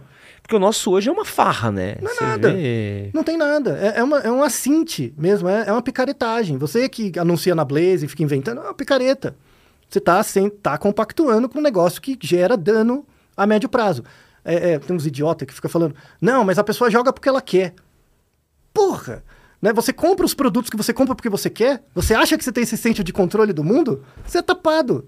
Sabe? Não, isso não faz nenhum É que, sentido. é que é difícil, né? Porque tem um. Tem um, um- um- A questão do autocontrole que você fala é muito louca, né? Porque eu, eu cresci num ambiente que apostar era tipo um rolê completamente casual, assim. Sim. Tipo, normal, rotineiro. Pô, meu tio gostava de futebol, meus tios gostavam de futebol. Então era com gente casando aposta, de jogo, bibibó. Mas acho que por uma questão de comportamental, sempre foi uma coisa muito controlada. Por exemplo, minha família nunca ninguém perdeu a vida por jogo. Na, falei, na- ah, pô, na cachaça, talvez, né? é, não sei. Outras coi- por outras coisas a galera já, já perdeu. Mas eu lembro que era uma coisa muito comum, assim. Era tipo, ah, pô, o cara gastou, apostou 100 conto ali, perdeu. blá, blá. Eu, por exemplo, nunca apostei porque nunca foi o meu... Porque eu, não, eu sou mão de vaca, né? Não É. gosto de perder. Não gosto da possibilidade de... Per, a possibilidade de perder dinheiro me assusta mais do que a possibilidade de ganhar. Ah, Então- isso, isso- essa é a estratégia autocontrolada. É, então eu prefiro manter meus 100 reais do que ter que arriscar os meus 100 reais pra Isso. ganhar mil. Então, não, prefiro ficar com meus 100 aqui que eu não, não perco 100. Mas é muito louco, né? Porque tem. É, eu conheço amigos que são racionais quanto a isso, ao passo que também já sei de pessoas que são irracionais, né? Então, não tem uma lógica do como apostar, né? Então. E, e até mesmo. Eu, eu, eu falo muito isso porque, assim, a gente ainda não. Nunca, nunca tivemos proposta de. Já tivemos proposta, mas nunca anunciamos com plataformas esportivas. De cassino eu sou contra. Porque eu acho que cassino online. É zoado. É, porque tem lastro nenhum. Não, como se me prova que o algoritmo desse site é, é, ele deixa você ganhar tal? Uma coisa, sei lá, tipo Vegas, que tem, tecnicamente, deveria ter um órgão, blá, blá, blá, beleza. A aposta esportiva até olha e fala, pô, casou 10 que o Palmeiras vai ganhar? Tá. No máximo você vai, vai molhar a mão do jogador. É, né? no fim do dia você vai ver que tem um ganhou, um perdeu, um empatou. Tem três possíveis probabilidades. Então eu não consigo achar ainda eticamente um- uma resposta, entendeu? Ao mesmo passo que eu sei que pessoas perdem a vida com as pessoas que apostam, então eu ainda não formei um, um raciocínio lógico com aposta esportiva. Com cassino eu já formei um- uma opinião, entendeu? Então eu tenho conversado muito, até aproveitar a conversa com você para eu entender um pouco o meu posicionamento quanto a isso também, sabe? É, então, na, na, na questão da, da aposta é, esportiva, qual que é a contrapartida? Tem que ter uma regulação para evitar fraude no Sim, jogo, Sim. né? Co- Como que estão fazendo? tipo um, anti, um antidoping, vai? Como é que estão fazendo? Não tem.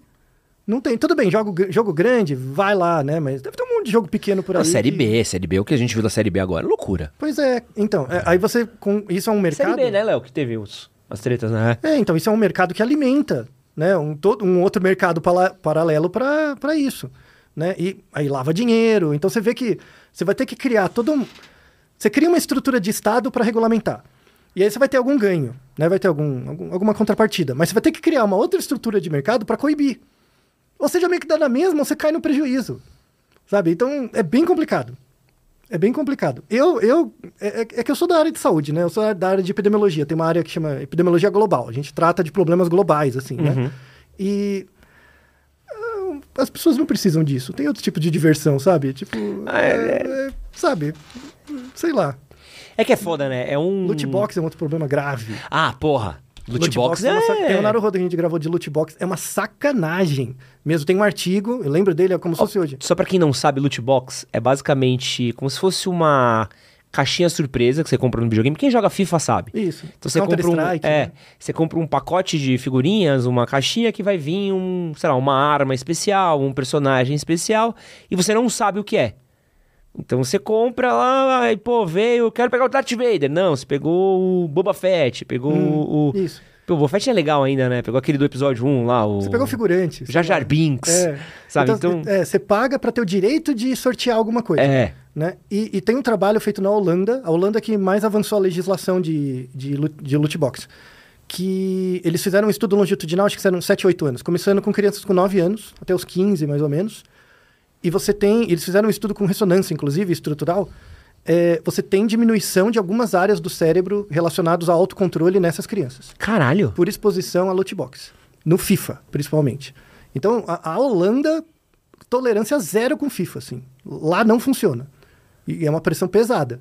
Mas que bom que agora o novo FIFA, então, que tá uma bosta, já não estão perdendo nada. É, né? porque o jogo é um jogo inofensivo, ok, mas o problema é esse loot box. E, e- e dá um lucro Pô, bilionário. imagina. Sabe? Então, você já tem o, o, o, bet no adulto. Você vai preparar essas crianças para virar funcionário do bet depois. Sabe? É bem complicado. Another day is here, and you're ready for it. What to wear? Check. Breakfast, lunch, and dinner? Check. Planning for what's next and how to save for it? That's where Bank of America can help. For your financial to dos, Bank of America has experts ready to help get you closer to your goals. Get started at one of our local financial centers or 24 7 in our mobile banking app. Find a location near you at bankofamerica.com slash talk to us. What would you like the power to do? Mobile banking requires downloading the app and is only available for select devices. Message and data rates may apply. Bank of America and a member FDIC. Outro fenômeno que a gente está vivendo, eu já discuti com alguns outros é, filósofos, é, psicólogos também, é a questão da solidão, né? Hum. Eu até conversei aqui, putz, eu conversei com o Pondé, com o Marcos Lacerda, conversei com uma, uma galera aqui sobre esse fenômeno que a gente tem visto em alguns países, Japão, Reino Unido, da criação dos ministérios da, da solidão, né? E é um fenômeno cada vez mais comum, né?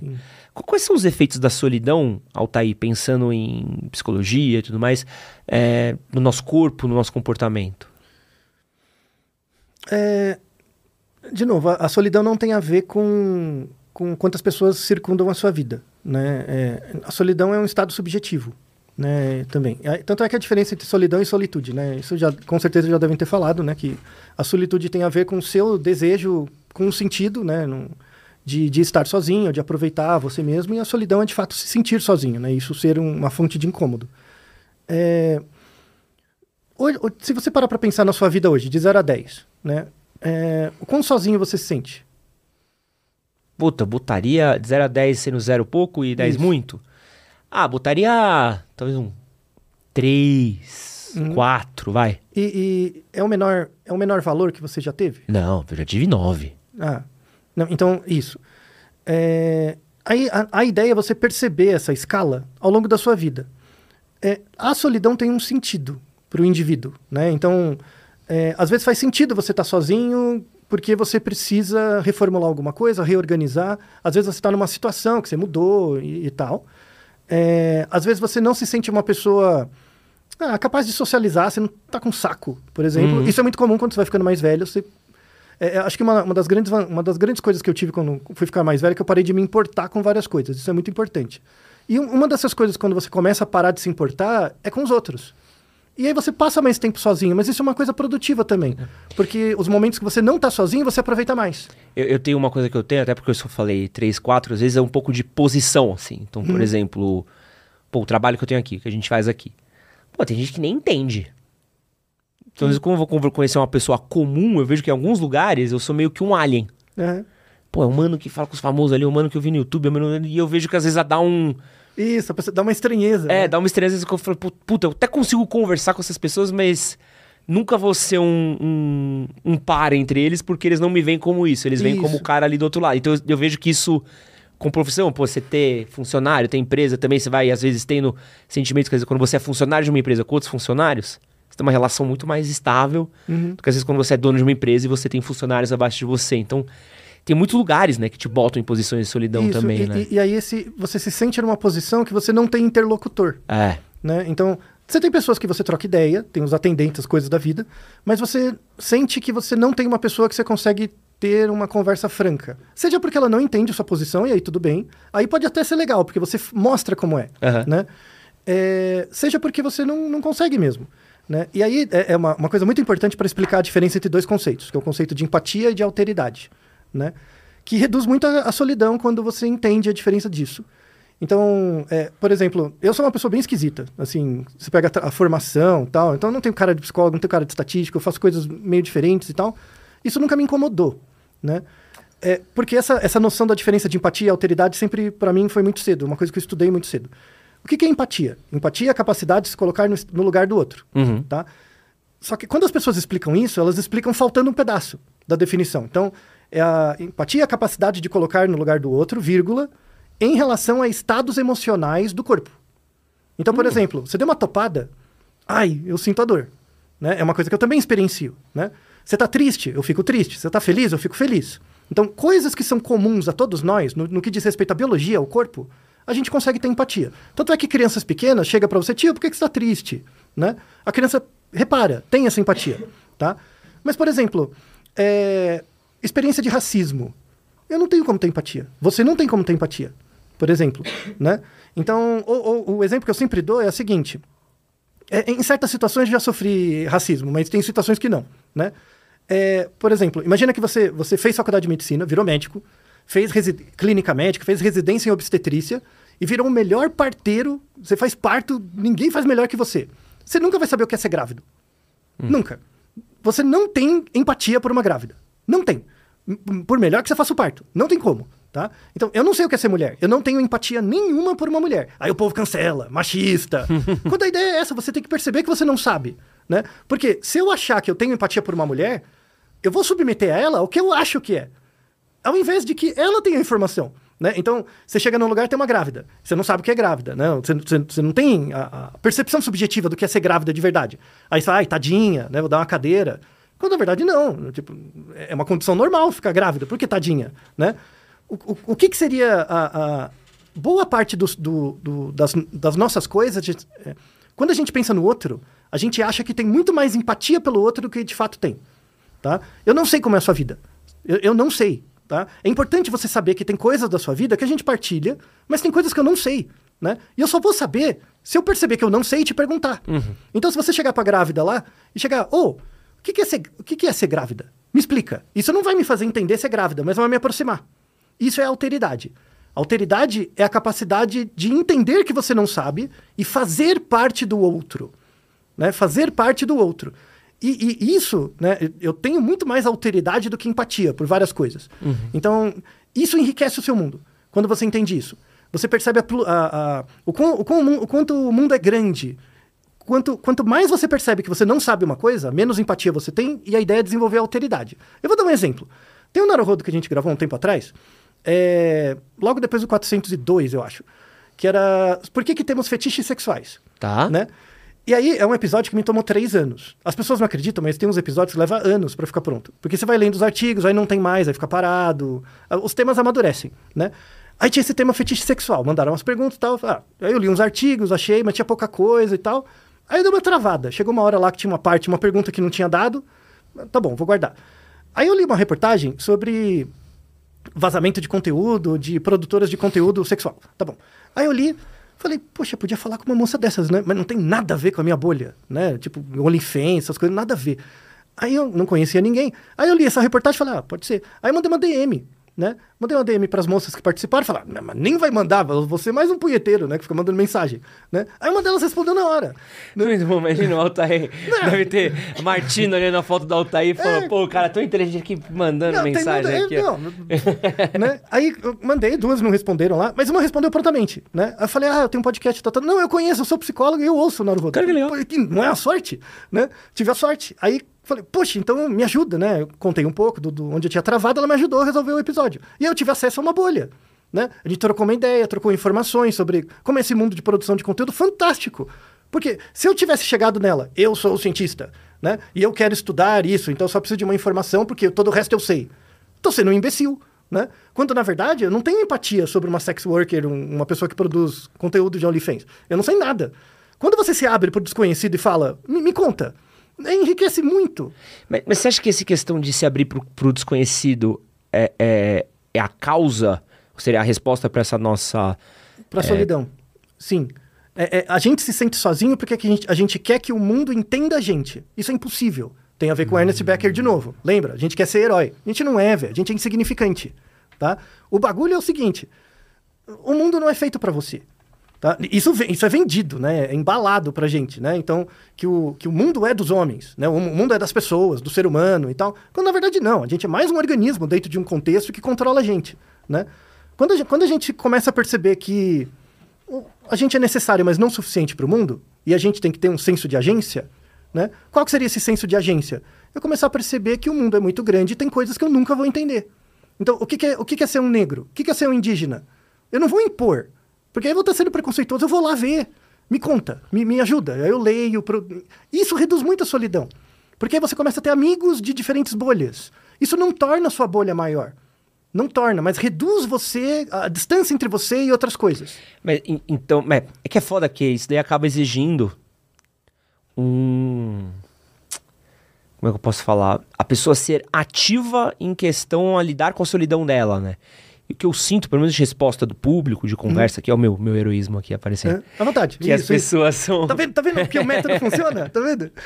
As pessoas elas são muito mais passivas, né? Então, o, o que eu tenho de feedback de todas as vezes que a gente falou Isso. sobre solidão, de podcast, de vídeo, de conversas e tal, é.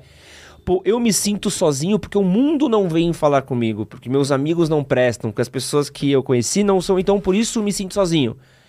E não é um. Ah, eu conheço pessoas, ou estou. Então parece que é muito mais um. Preciso que as pessoas venham a mim, e não eu vou até elas, né? Em, em alguns momentos de muita fragilidade, talvez você precise mesmo, mas isso não pode ser a regra. Sabe? A regra é tipo, tudo bem, eu, eu sinto que o mundo não me entende. Tá, mas eu sou insignificante, né? Então eu vou entender, tentar entender mundos diferentes do meu, porque eu me entendo pela negação. Por exemplo, você você nasceu aonde? Eu nasci na Moca. Em São Paulo, né? São Paulo, desculpa. Isso. É maior que eu, desculpa, Altair. Então, percebeu? Então, é, é, como, quem nasce na mão é o quê? Mo- Moquense. Moquense, tá. Eu tenho certeza que... Feliz. você- Ótimo, né? Juventus, né? Juventus tal. Eu, eu tenho certeza que você não sabe o que é ser um moquense. Você não sabe. Você sabe o que é não ser. Então, por exemplo, você é baiano? Não, Não. Você, você consegue justificar porque você não é baiano? Você é catarinense? não, Não. Você é manauara? não. Então, pela negação de outras coisas, isso aumenta a possibilidade de você se aproximar daquilo que você é. Mas você nunca vai entender. Você nunca vai saber. Por isso que as pessoas se sentem sozinhas, porque elas querem ser algo.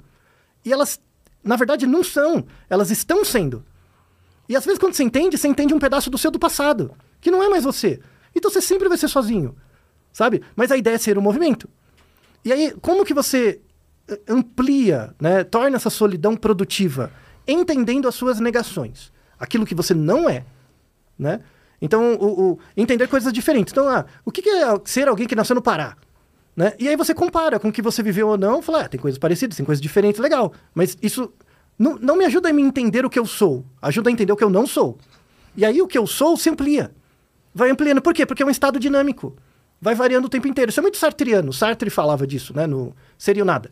Ele fala isso, que você só vai, você só vai saber quem você foi quando você morre. Então, quando você morre, você não vai saber, mas você não sabe. Mas os outros vão entender o que você foi. Então, a produção da sua vida é uma produ- produção existencial para os outros. Porque você só vai saber o que você é quando morre. Não é interessante? Porra, Não é foda? muito bom. É, então as pessoas têm que parar de procurar sentido, assim, sentido assim, o que eu sou. Porque se você descobrir o que você é, é um, um eu estanque, porque o tempo continua, sabe? E aí quando você descobre, ah, eu sou assim mesmo, é porque você já tá dentro da igreja de alguém, alavancando o heroísmo cultural de alguém. É quase uma cristalização de uma parada que não é, Dinâmica. né? É a roda da bicicleta, tá girando lá, você tá pulando corda. E, e pra que, que você pula corda? Não sei. Interessa? Não, porque tá criando no sentido. Então é muito mais fácil eu falar quem eu estou Isso. do que quem eu sou, no. Isso. É, é a diferença de ser e estar. A gente, pra, a gente separa, isso é importante. Você estar sendo. Tem, em latim tem uma um, derivativo disso, que é estante. Você estante. Você estar estante. É, é isso, esse movimento. O tempo inteiro se observando. O tempo inteiro percebendo que tem sensações do seu corpo, que é uma dimensão, e essa sensação do corpo reage com o ambiente. Tem um exemplo muito bom de uma. uma, uma- uma- eu, eu gosto muito, a Lisa Barrett. É, ela tem uma teoria de emoções que eu gosto bastante. Ela tem um livro que chama. Ai, sobre emoções. É, esqueci, mas, mas tudo bem, depois eu lembro. É, ela conta, nesse livro, ela conta um exemplo ah, muito interessante, que ela, assim, ela é, fazia doutorado na universidade e tinha um cara que gostava dela, né? Queria chamar ela para tomar um café, assim, né? Aí ela recusou uma vez, duas vezes, mas aí um dia ela, tá bom, né? Vamos tomar um café. Aí eles estavam só conversando e quando ela estava conversando com o cara na mesa, ela sentiu o pescoço e o rosto dela esquentar, né? E aí, assim, ela sentiu no corpo uma sensação, né? Aí ela, o que que ela achou? Porque ela estava num certo contexto, né? Ah, eu acho que eu tô gostando dele né? Dá uma sensação no corpo, sabe? Aquelas borboletas, aquele Aham. negócio. Né? Fala, pô, legal. Ele achou, que- ela achou que tava gostando dele, né? Aí não, se despediu, tchau, obrigado, voltou para casa. Ela tava com 40 graus de febre e caiu de cama. Você percebe que seu estado no corpo gera significados diferentes dependendo do contexto. Sabe? A ideia é você perceber isso. Foi genial. Exatamente, porque o- o- a codificação que ela faz depende do lugar. Né? Quando você muda o lugar, muda a codificação. E é isso que você tem que aprender. Você vai ser muito menos sozinho. Quando você percebe que em certos lugares você é de um jeito, em outros lugares você é de outro, a ideia fica mudando de lugar. E brincar com você mesmo. Aí você vai aumentar a sua percepção de ser moquense. Né? Como é, a, a ideia não é descobrir o que é um moquense, mas como é um moquense no Amazonas. Aí você chega mais perto do que é o ser um moquense daqui, porque você volta e você não é mais o moquense padrão. Você é um pouco diferente. Você entende a riqueza, a densidade do lugar. É, só quem nasceu na moca sabe a riqueza daqui. Além do trânsito. né? Altair, ó, deixei aqui de propósito Hum, sono fora da nossa pauta. tá bom. Pra gente tratar um outro dia, porque eu acho que não. À vontade. Até falei pra Débora, acho que falar de, de sono com o Altair tem que ser só sobre sono e acho que É, tinha muitas muita outras coisa. coisas, né? Não, tinha muito mais coisa, não quero não quero que seja um uma, um parágrafo num, É. num podcast entre a gente, então quero já te convidar de novo pra vir aqui com a gente pra gente poder falar É um só prazer. de sono. Uma honra. Quero falar só sobre sono com você, que acho uma coisa importante também. Então, aproveitando que a gente chegou até o final, quero falar sobre onde as pessoas podem te encontrar, como elas podem continuar vendo seu conteúdo.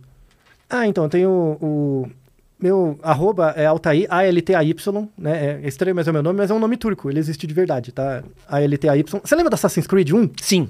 Tinha um personagem que chamava Altair? É o Aham. mesmo nome. Só que na- no Assassin's Creed era A-L-T-A-I Trema. É. Porque isso é em turco, né? Aham. Mas a- em português é com Y sem R. Então, Altair, A-L-S, minha arroba. Tem o Naruhodô Podcast, né? Que é um podcast que a gente grava em que cada episódio é uma pergunta de um ouvinte Excelente podcast, tá? Quero É, falar tem- aqui, ó. Podcast em áudio ainda. em áudio. Vocês não estão no YouTube ainda.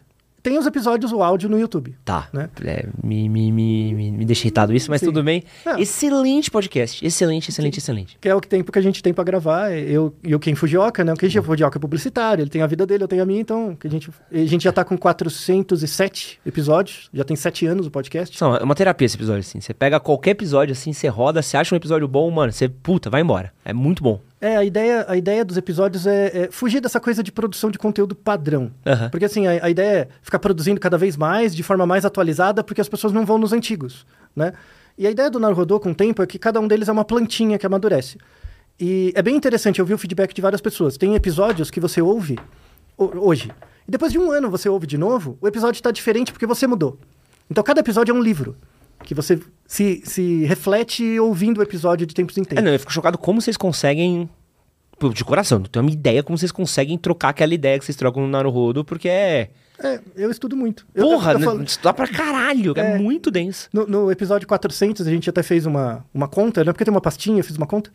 Cada, cada episódio eu leio uns 40 artigos. Então são 400 episódios, dá 16 mil artigos, né? Em sete anos. Mas vê, vê como é interessante. Sete anos atrás, se alguém chegasse pra mim e falar... Ah, você vai ler 16, 16 mil artigos. Fala, abraça. Claro que não, né? Mas se você vai toda semana fazendo, uma hora você olha pra trás e fala, nossa, quanta coisa. Né? Você não, não precisa esperar nada de você mesmo. Só vai fazendo. Todo dia. Vai pulando a corda da rodinha lá. Uma hora você olha pra trás e vê, poxa... Né? Por isso que eu não, fico, eu não fico pensando muito pra frente, eu fico pensando agora. Né? Uma hora eu vou olhar pra trás e eu espero construir uma vida que eu consiga ter orgulho minimamente de mim mesmo. Né? Meu caminho é esse. Mais algum lugar onde o pessoal pode te encontrar? Então, eu tô no Instagram, no Twitter, né? Mas, Boa. e pode mandar e-mails, a gente precisa das perguntas. O dia que acabar as perguntas, acaba o podcast, tá? então, quem quiser mandar pergunta sobre qualquer coisa... Eu já mandei pergunta já. Já, então, tá, tá na fila. É podcast.naruhodo.com.br Boa. Altair, muito obrigado Uma pelo seu tempo. Obrigado. Prazer enorme ter você aqui novamente. E muito obrigado você que ficou com a gente até agora. Um grande beijo e é nóis. Valeu.